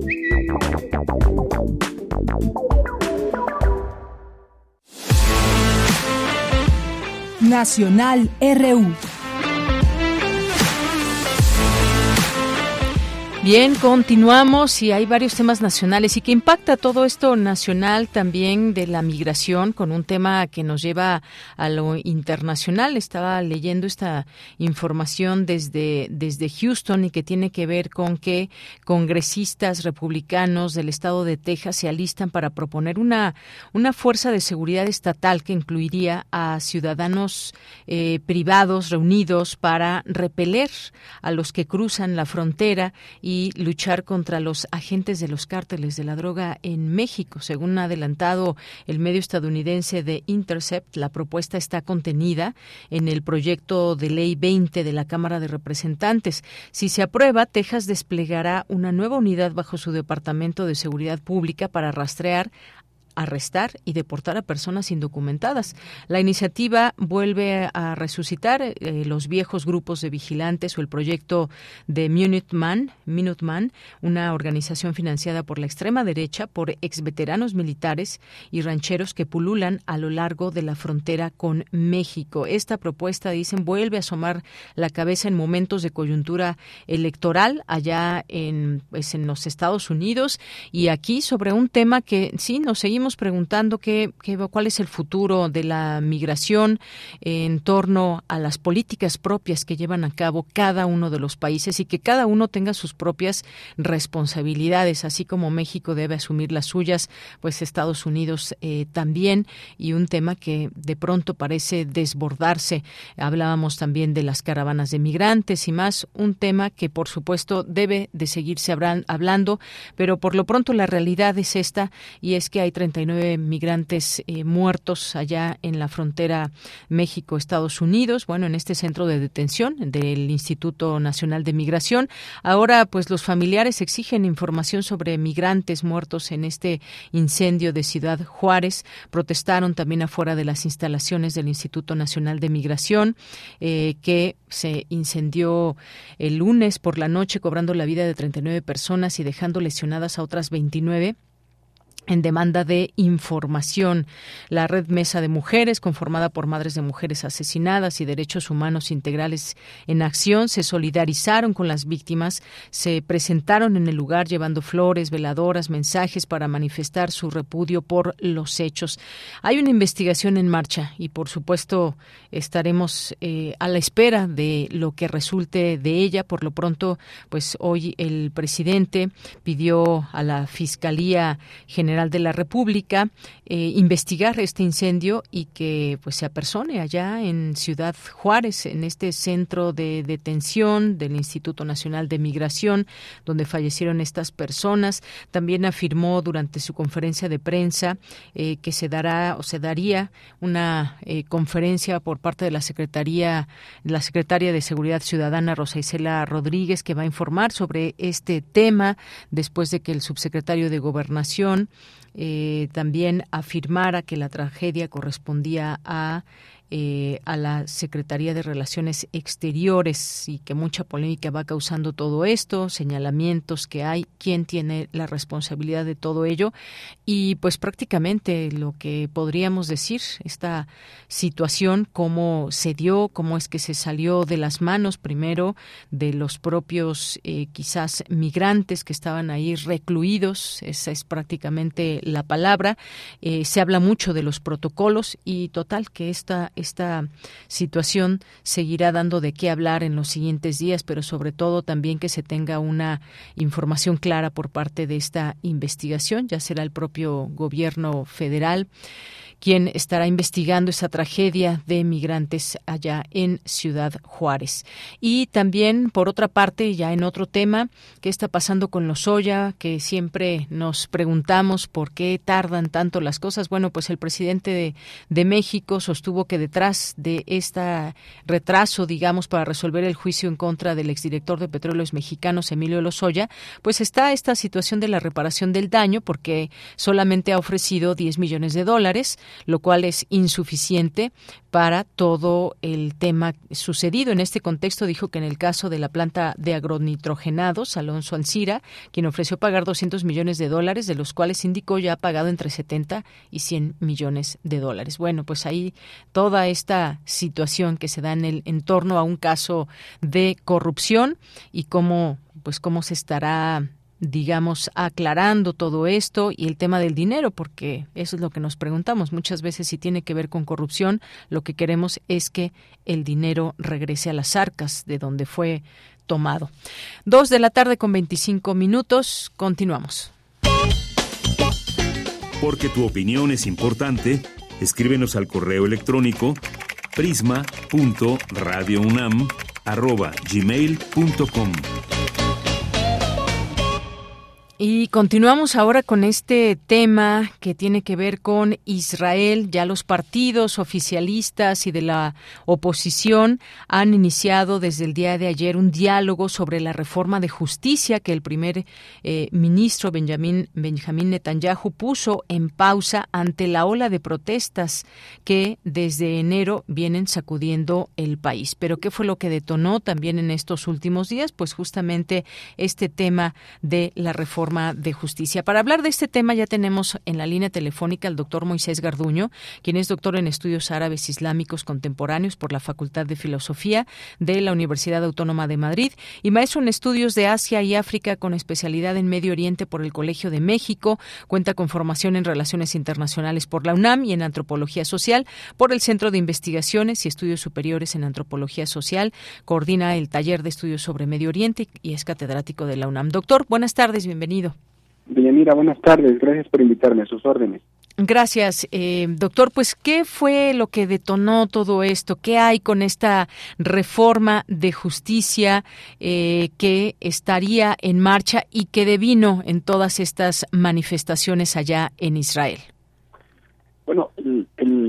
punto central es una reforma judicial que a grandes rasgos lo que pretende hacer es restarle poder a la Corte Suprema en favor del Parlamento.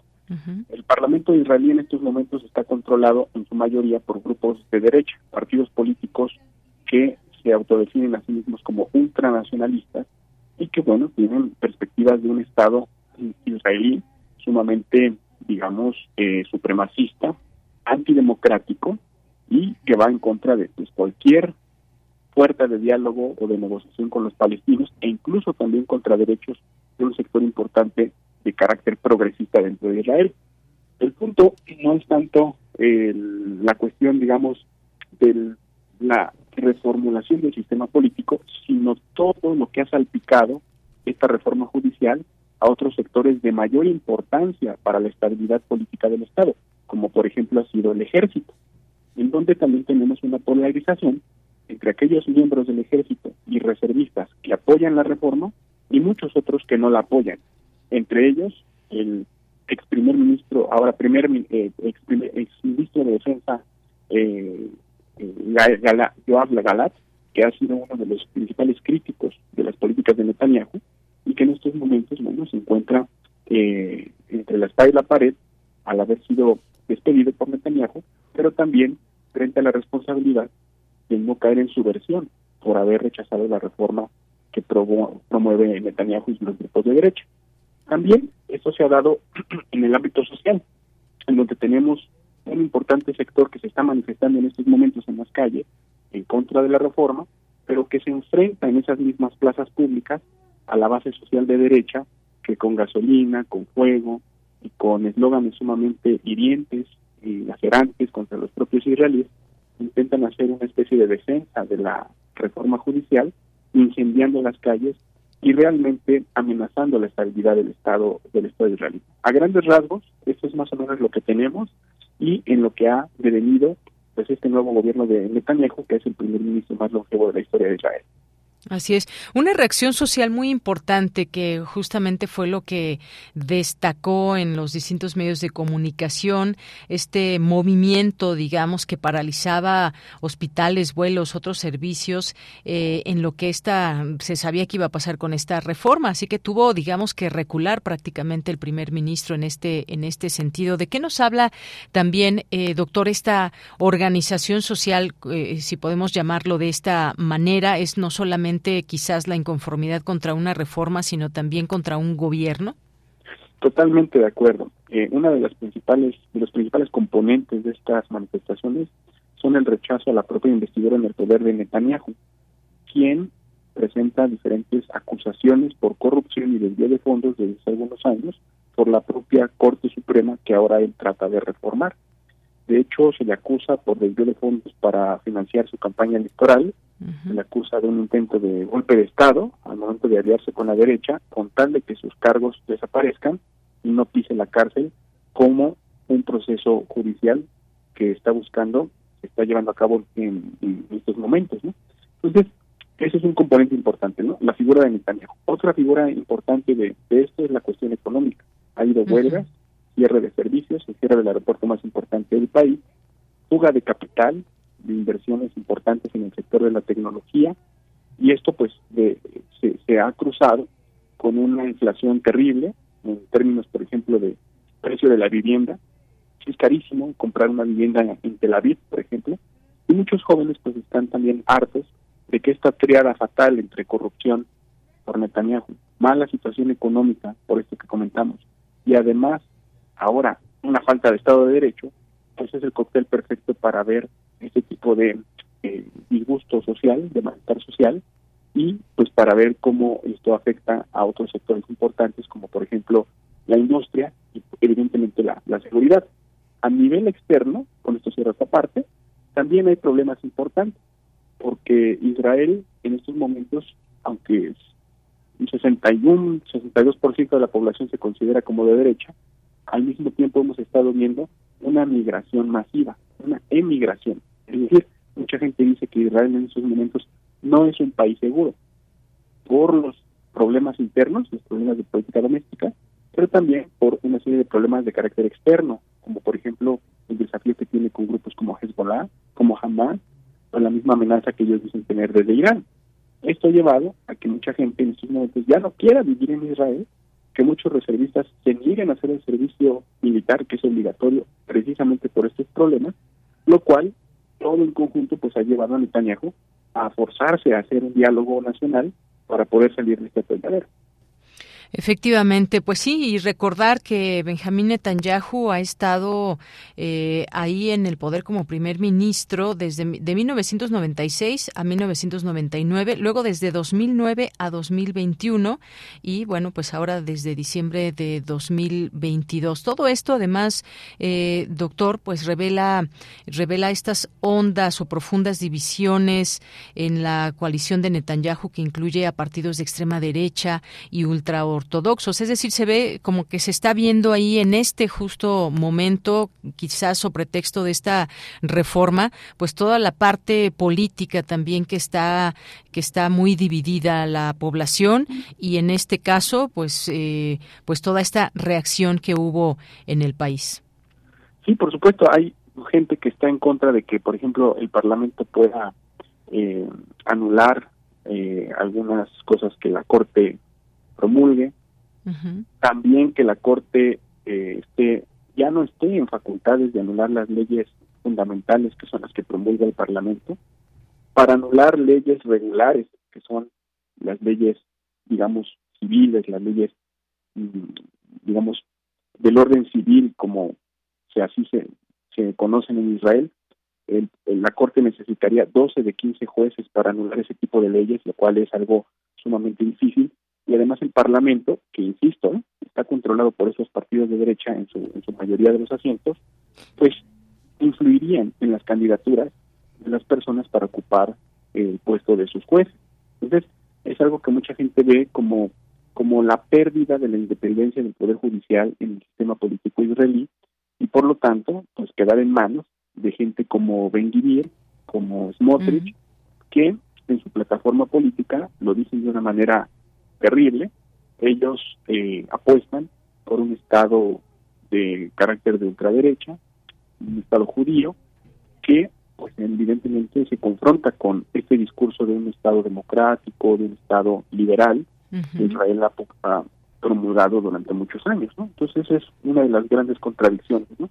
Eh, Marwan Bishara, un autor de origen eh, egipcio, decía hoy en el portal de Al Jazeera inglés que Israel debería de, de saber decidir sabiamente qué tipo de Estado es el que quiere, porque si no lo hace, tarde o temprano los, los transnacionalistas y los fanáticos van a decidir por todos. Y este es un gran problema, que Israel no puede ser un Estado democrático y un Estado ocupante de los palestinos al mismo tiempo. No puede ser un Estado democrático y asumirse como Estado judío de manera paralela. O es una cosa con libertades, con derechos, con equilibrio de poderes, o se convierte en cualquier otra dictadura del Medio Oriente como lo hemos visto eh, en muchos otros países, ¿no? en países árabes, países de, corte dictatorial, que nunca dejaron ningún tipo de respeto a su ciudadanía por uh en el poder. Bien, pues doctor, muchas gracias. Muchas gracias. No queríamos eh, dejar pasar de comentar este tema que pues desde el fin de semana llamó la atención y siempre pues entrar al análisis y comprender estos fenómenos sin duda es interesante importante, es parte de lo que pasa en nuestro mundo. Muchas gracias. Estamos a sus órdenes, de y de la audiencia, por supuesto, también. Gracias, doctor. Hasta luego. Bien, pues fue el doctor Moisés Garduño, doctor en estudios árabes islámicos contemporáneos, es eh, catedrático de la UNAM y coordina el taller de estudios sobre Medio Oriente. Continuamos.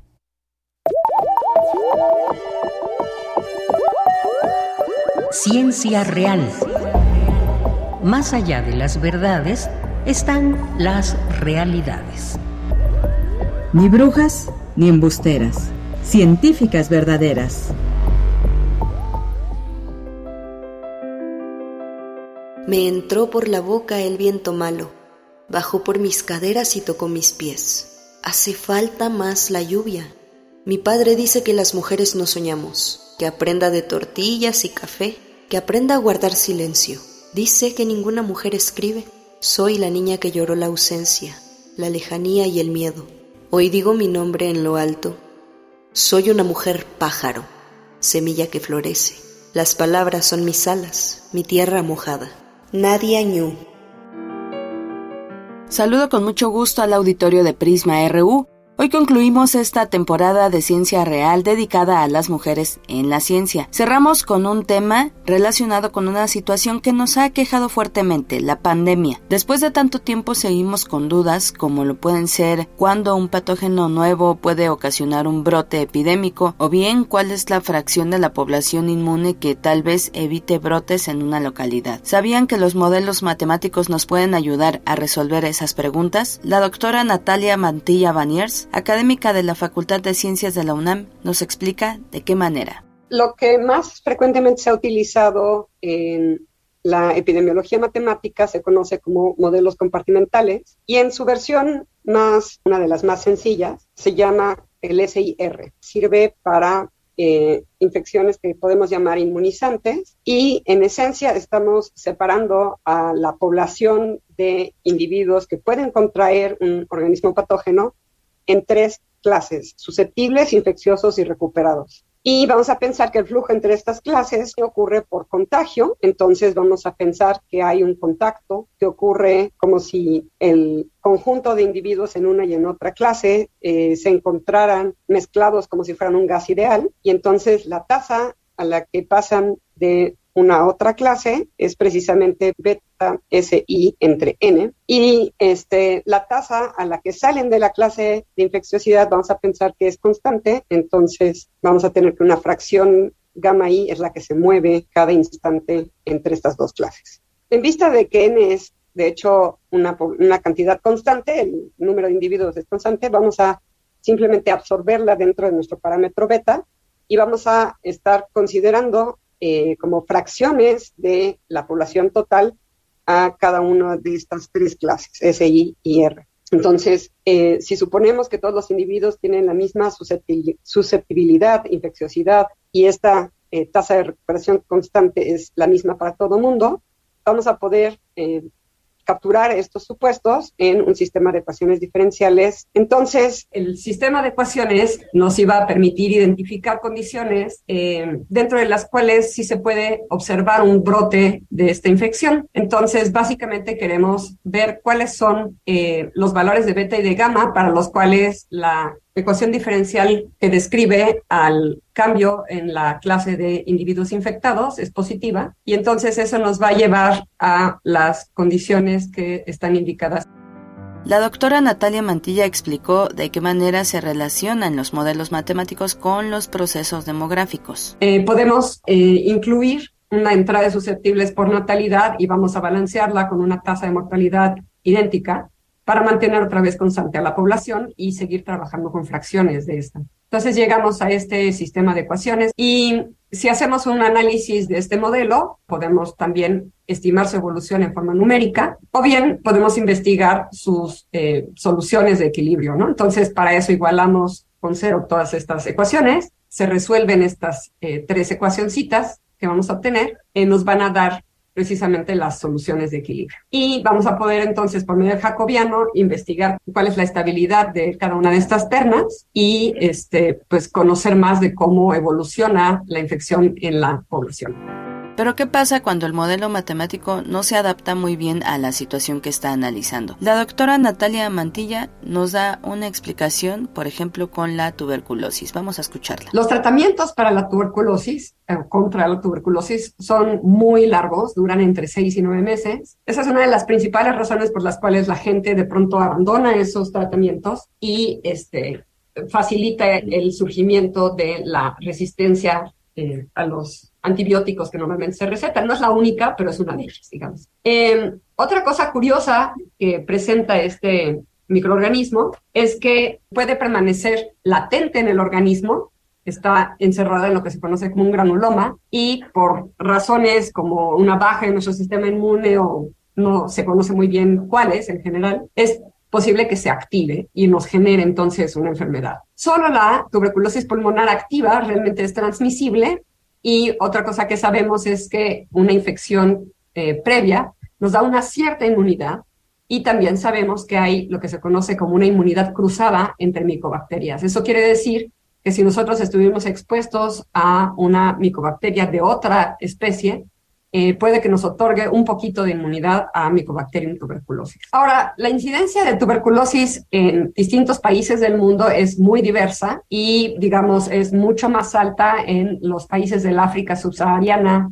pero también en algunas, eh, algunos países de Asia y también pues en alguna parte aquí, creo que es este, Ecuador. Entonces es pues interesante de entrada notar esta diversidad de como valores que tiene la incidencia de la tuberculosis y además, pues ese mapa eh, corresponde a una época en la que ya eh, estaba disponible la vacuna y pues estas diferencias de la incidencia llevan a muchas preguntas, ¿no? Y bueno, estudiar otros aspectos relevantes al control de la epidemia, como lo pueden ser la interacción con otros agentes transmisibles fue fundamental durante la pandemia. Los modelos matemáticos sugieren cómo pudo darse esa propagación. De ahí la importancia de aplicarlos, de estudiarlos y de hoy platicar de ellos. Así concluimos esta temporada dedicada a las mujeres en ciencia real. No se pierdan la nueva que inicia la siguiente semana. No les quiero adelantar nada. Por lo pronto, me despido, agradezco mucho su atención, los dejo con una frasecita y con nuestra conductora de Yanira Morán. Que tenga muy buena tarde. Si me lleva 100 años será una pena pero no dejaré de trabajar mientras viva. Madame Curie.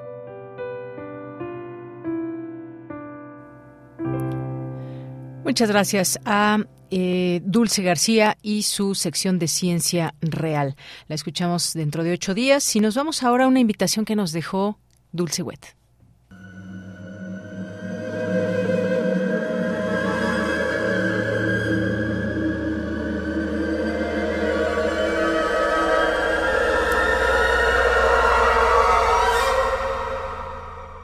Buenas tardes, amigas, amigos, melómanos y melómanas de Prisma RU.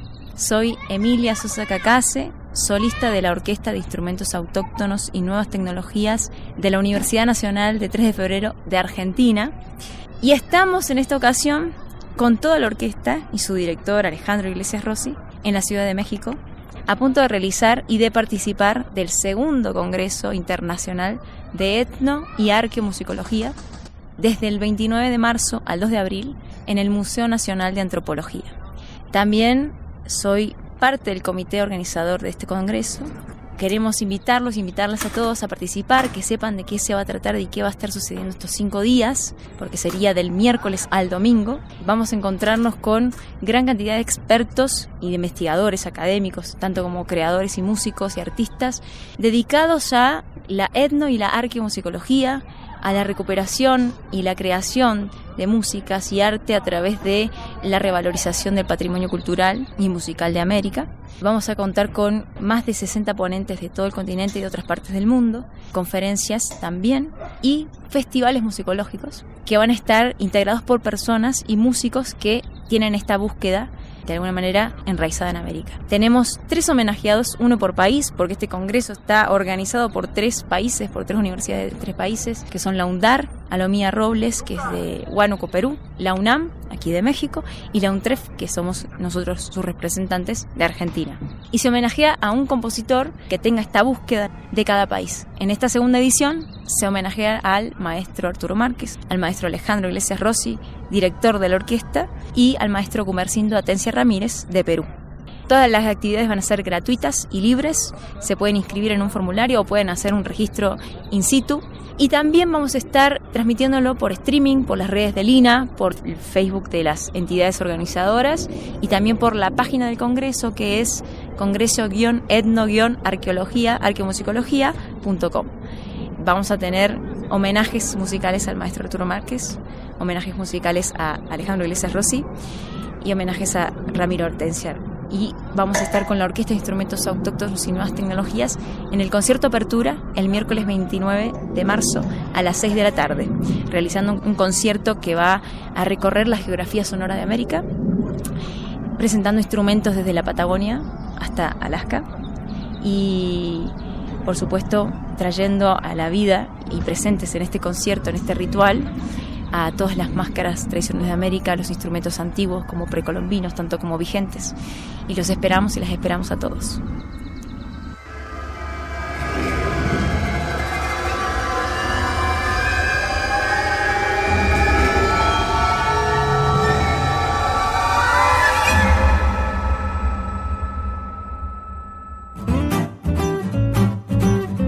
Cultura RU Nos vamos ahora a Cultura con Tamara Quiroz. Tamara, muy buenas tardes. Deyanira, muy buenas tardes. Qué gusto saludarte y saludar a las y los que nos acompañan a través de estas frecuencias universitarias. Ya nos acercamos a la recta final de este programa, no sin antes dejarles información de actividades que se están realizando en la Ciudad de México.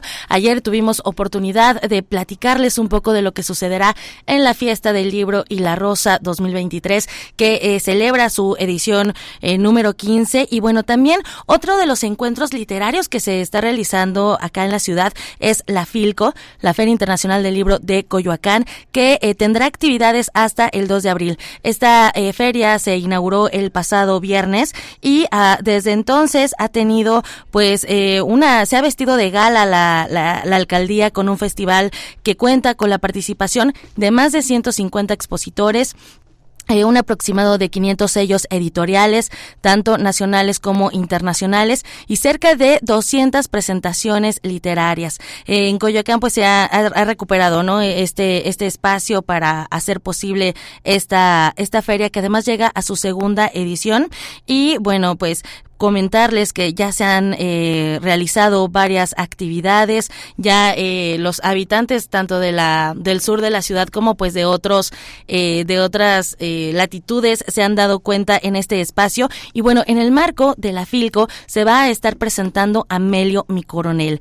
Este este libro fue escrito por Ignacio Casas, a quien seguramente ustedes han de ubicar muy bien. Él es egresado de la UNAM y del Centro de Creación Literaria Javier Villaurrutia también ha trabajado en teatro, en cine, en radio y televisión y forma parte del elenco estable de narradores orales del Fondo de Cultura Económica y de Alas y Raíces de la Secretaría de Cultura. Ha representado a México en ferias de libro y festivales internacionales y tiene publicado también el álbum ilustrado Lili Nieta, Lulu Abuela y el mismo cuento de aplicación digital Pietro y Pietro y Dalia San. Y bueno, para platicarnos más detalles de Amelio, mi coronel, ya se encuentra en la línea Nacho Casas. Nacho, bienvenido a este espacio radiofónico y muy buenas tardes. Muy buenas tardes, Tamara. Es un honor estar en Radio UNAM, en Prisma RU.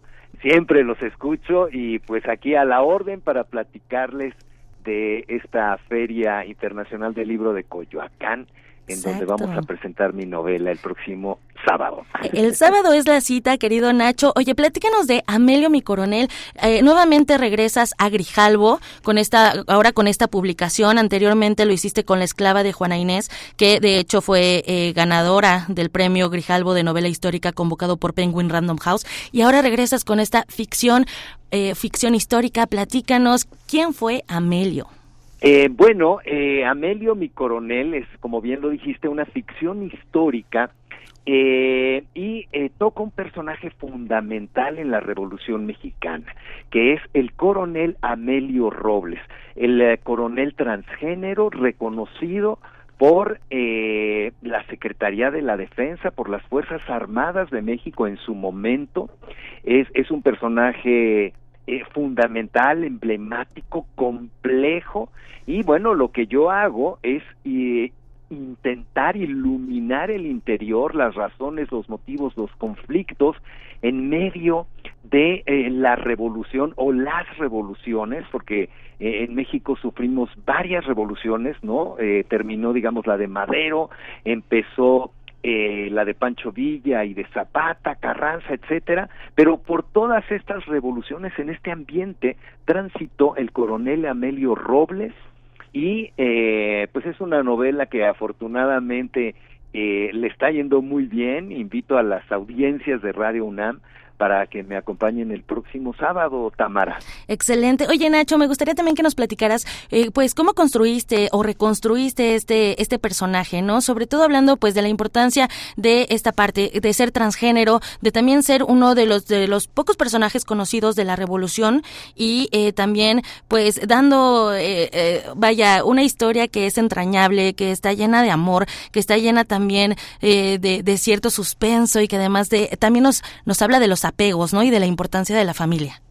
Sí, eh, lo que yo hice fue enlazar las batallas de la revolución, ¿no? La toma de Iguala, porque es un personaje del estado de Guerrero, ¿no? La toma de Chilpancingo, eh, en fin, todos los escenarios del estado de Guerrero, sobre todo, eh, estas batallas eh, reales, ¿no? Con las batallas internas del personaje, porque hoy en el siglo XXI, eh, pues eh, podemos hablar de eso en la radio, en los medios, eh, en nuestras casas, en las familias, eh, conocemos eh, muchos a personajes transgénero, etcétera, pero en la época de la revolución era muy difícil. Y no es un, una novedad en la historia de la humanidad, ¿no? Así como hubo un personaje, este personaje transgénero, en la revolución antes hubo otros, en la colonia está la monja Alférez, por ejemplo. Eh, pero bueno, construyó, lo construyó justamente a través de sus propias batallas internas eh, en busca de reafirmarse y de luchar por quien Amelio quiso ser y que fuera justamente reconocido como un coronel, como un personaje masculino. Eh, pues ese es el desarrollo de, de, la novela y te agradezco Tamara el que la hayas leído porque efectivamente hay una, una historia de amor abajo, uh -huh. porque la tesis de la novela es justo esa, que todas y todos y todes tenemos derecho al amor y derecho a la cotidianidad. Exactamente. Oye, Nacho, ¿y con quién vas a estar presentando? Bueno, eh, no sé si te acompaña alguien en esta presentación sí. en la Filco. Estuviste en la Feria Internacional del Libro del Palacio de Minería, también muy bien acompañado. Sí. Entonces, para saber más o menos, para abrir apetito a la gente que nos esté escuchando a través de estas frecuencias. Pues va a estar Isaí Moreno, que es un escritor espectacular, un novelista y además pues fue mi maestro en el Centro de Creación Literaria Javier Villaurrutia. Él también es académico de la UACM eh, matemático, fue su primera profesión, ahora es novelista eh, y hace un trabajo espectacular con sus discípulos, él mismo tiene una obra muy importante, uh -huh. va a estar también la primera actriz Georgina Tábora, eh, va a haber un ensamble de salterios dirigidos por el maestro Víctor Gabriel eh, Sánchez, por la maestra Aranzazú eh, Calleros, Villarreal Calleros, y bueno, pues va a ser el sábado a las 8 de la noche en la Feria del Libro de Coyoacán, que está ahí en el mero centro, en lo que era la Casa de Cortés. Excelente, en el foro Juan Rulfo, por cierto. Exacto, en el foro Juan Rulfo, Tamara. Muy bien, Nacho Casas, pues muchísimas gracias por hacernos esta invitación, también por platicarnos acerca de, de este personaje, Amelio Robles, conocerlo a través de las páginas, a través de, de tu, de tu visión. Eh, a la gente que nos escuche, pues encuentran este libro a través de Grijalbo, está en físico, en digital, así que los invitamos a esta lectura y por supuesto también a la presentación este sábado 1 de abril a las 20 horas. Muchísimas gracias por acompañarnos, Nacho Casas. Gracias a ti, Tamara, a todos los cuates de Radio UNAM, están invitadísimos, ojalá que nos veamos por allí, luego nos vamos a tomar una nieve o una cervecita. Eso, Muchas gracias. lo primero que se nos ponga en el camino. Eso.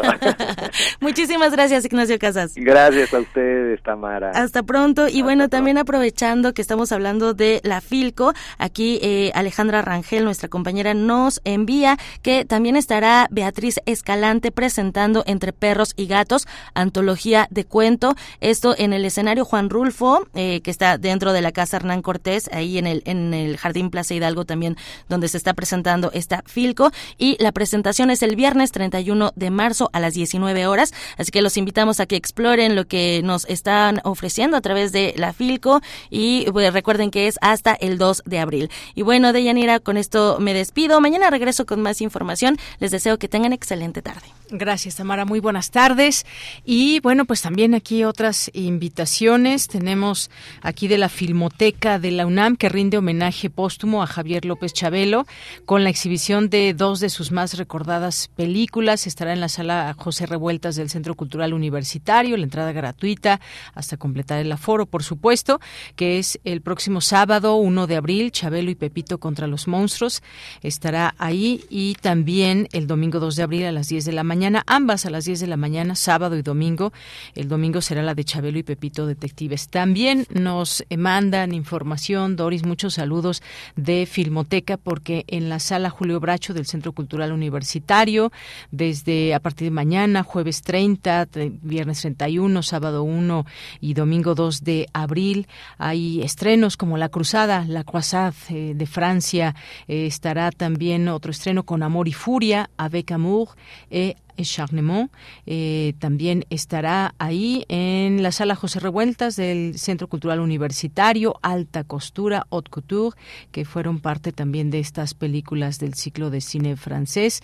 Y está también Estación 14.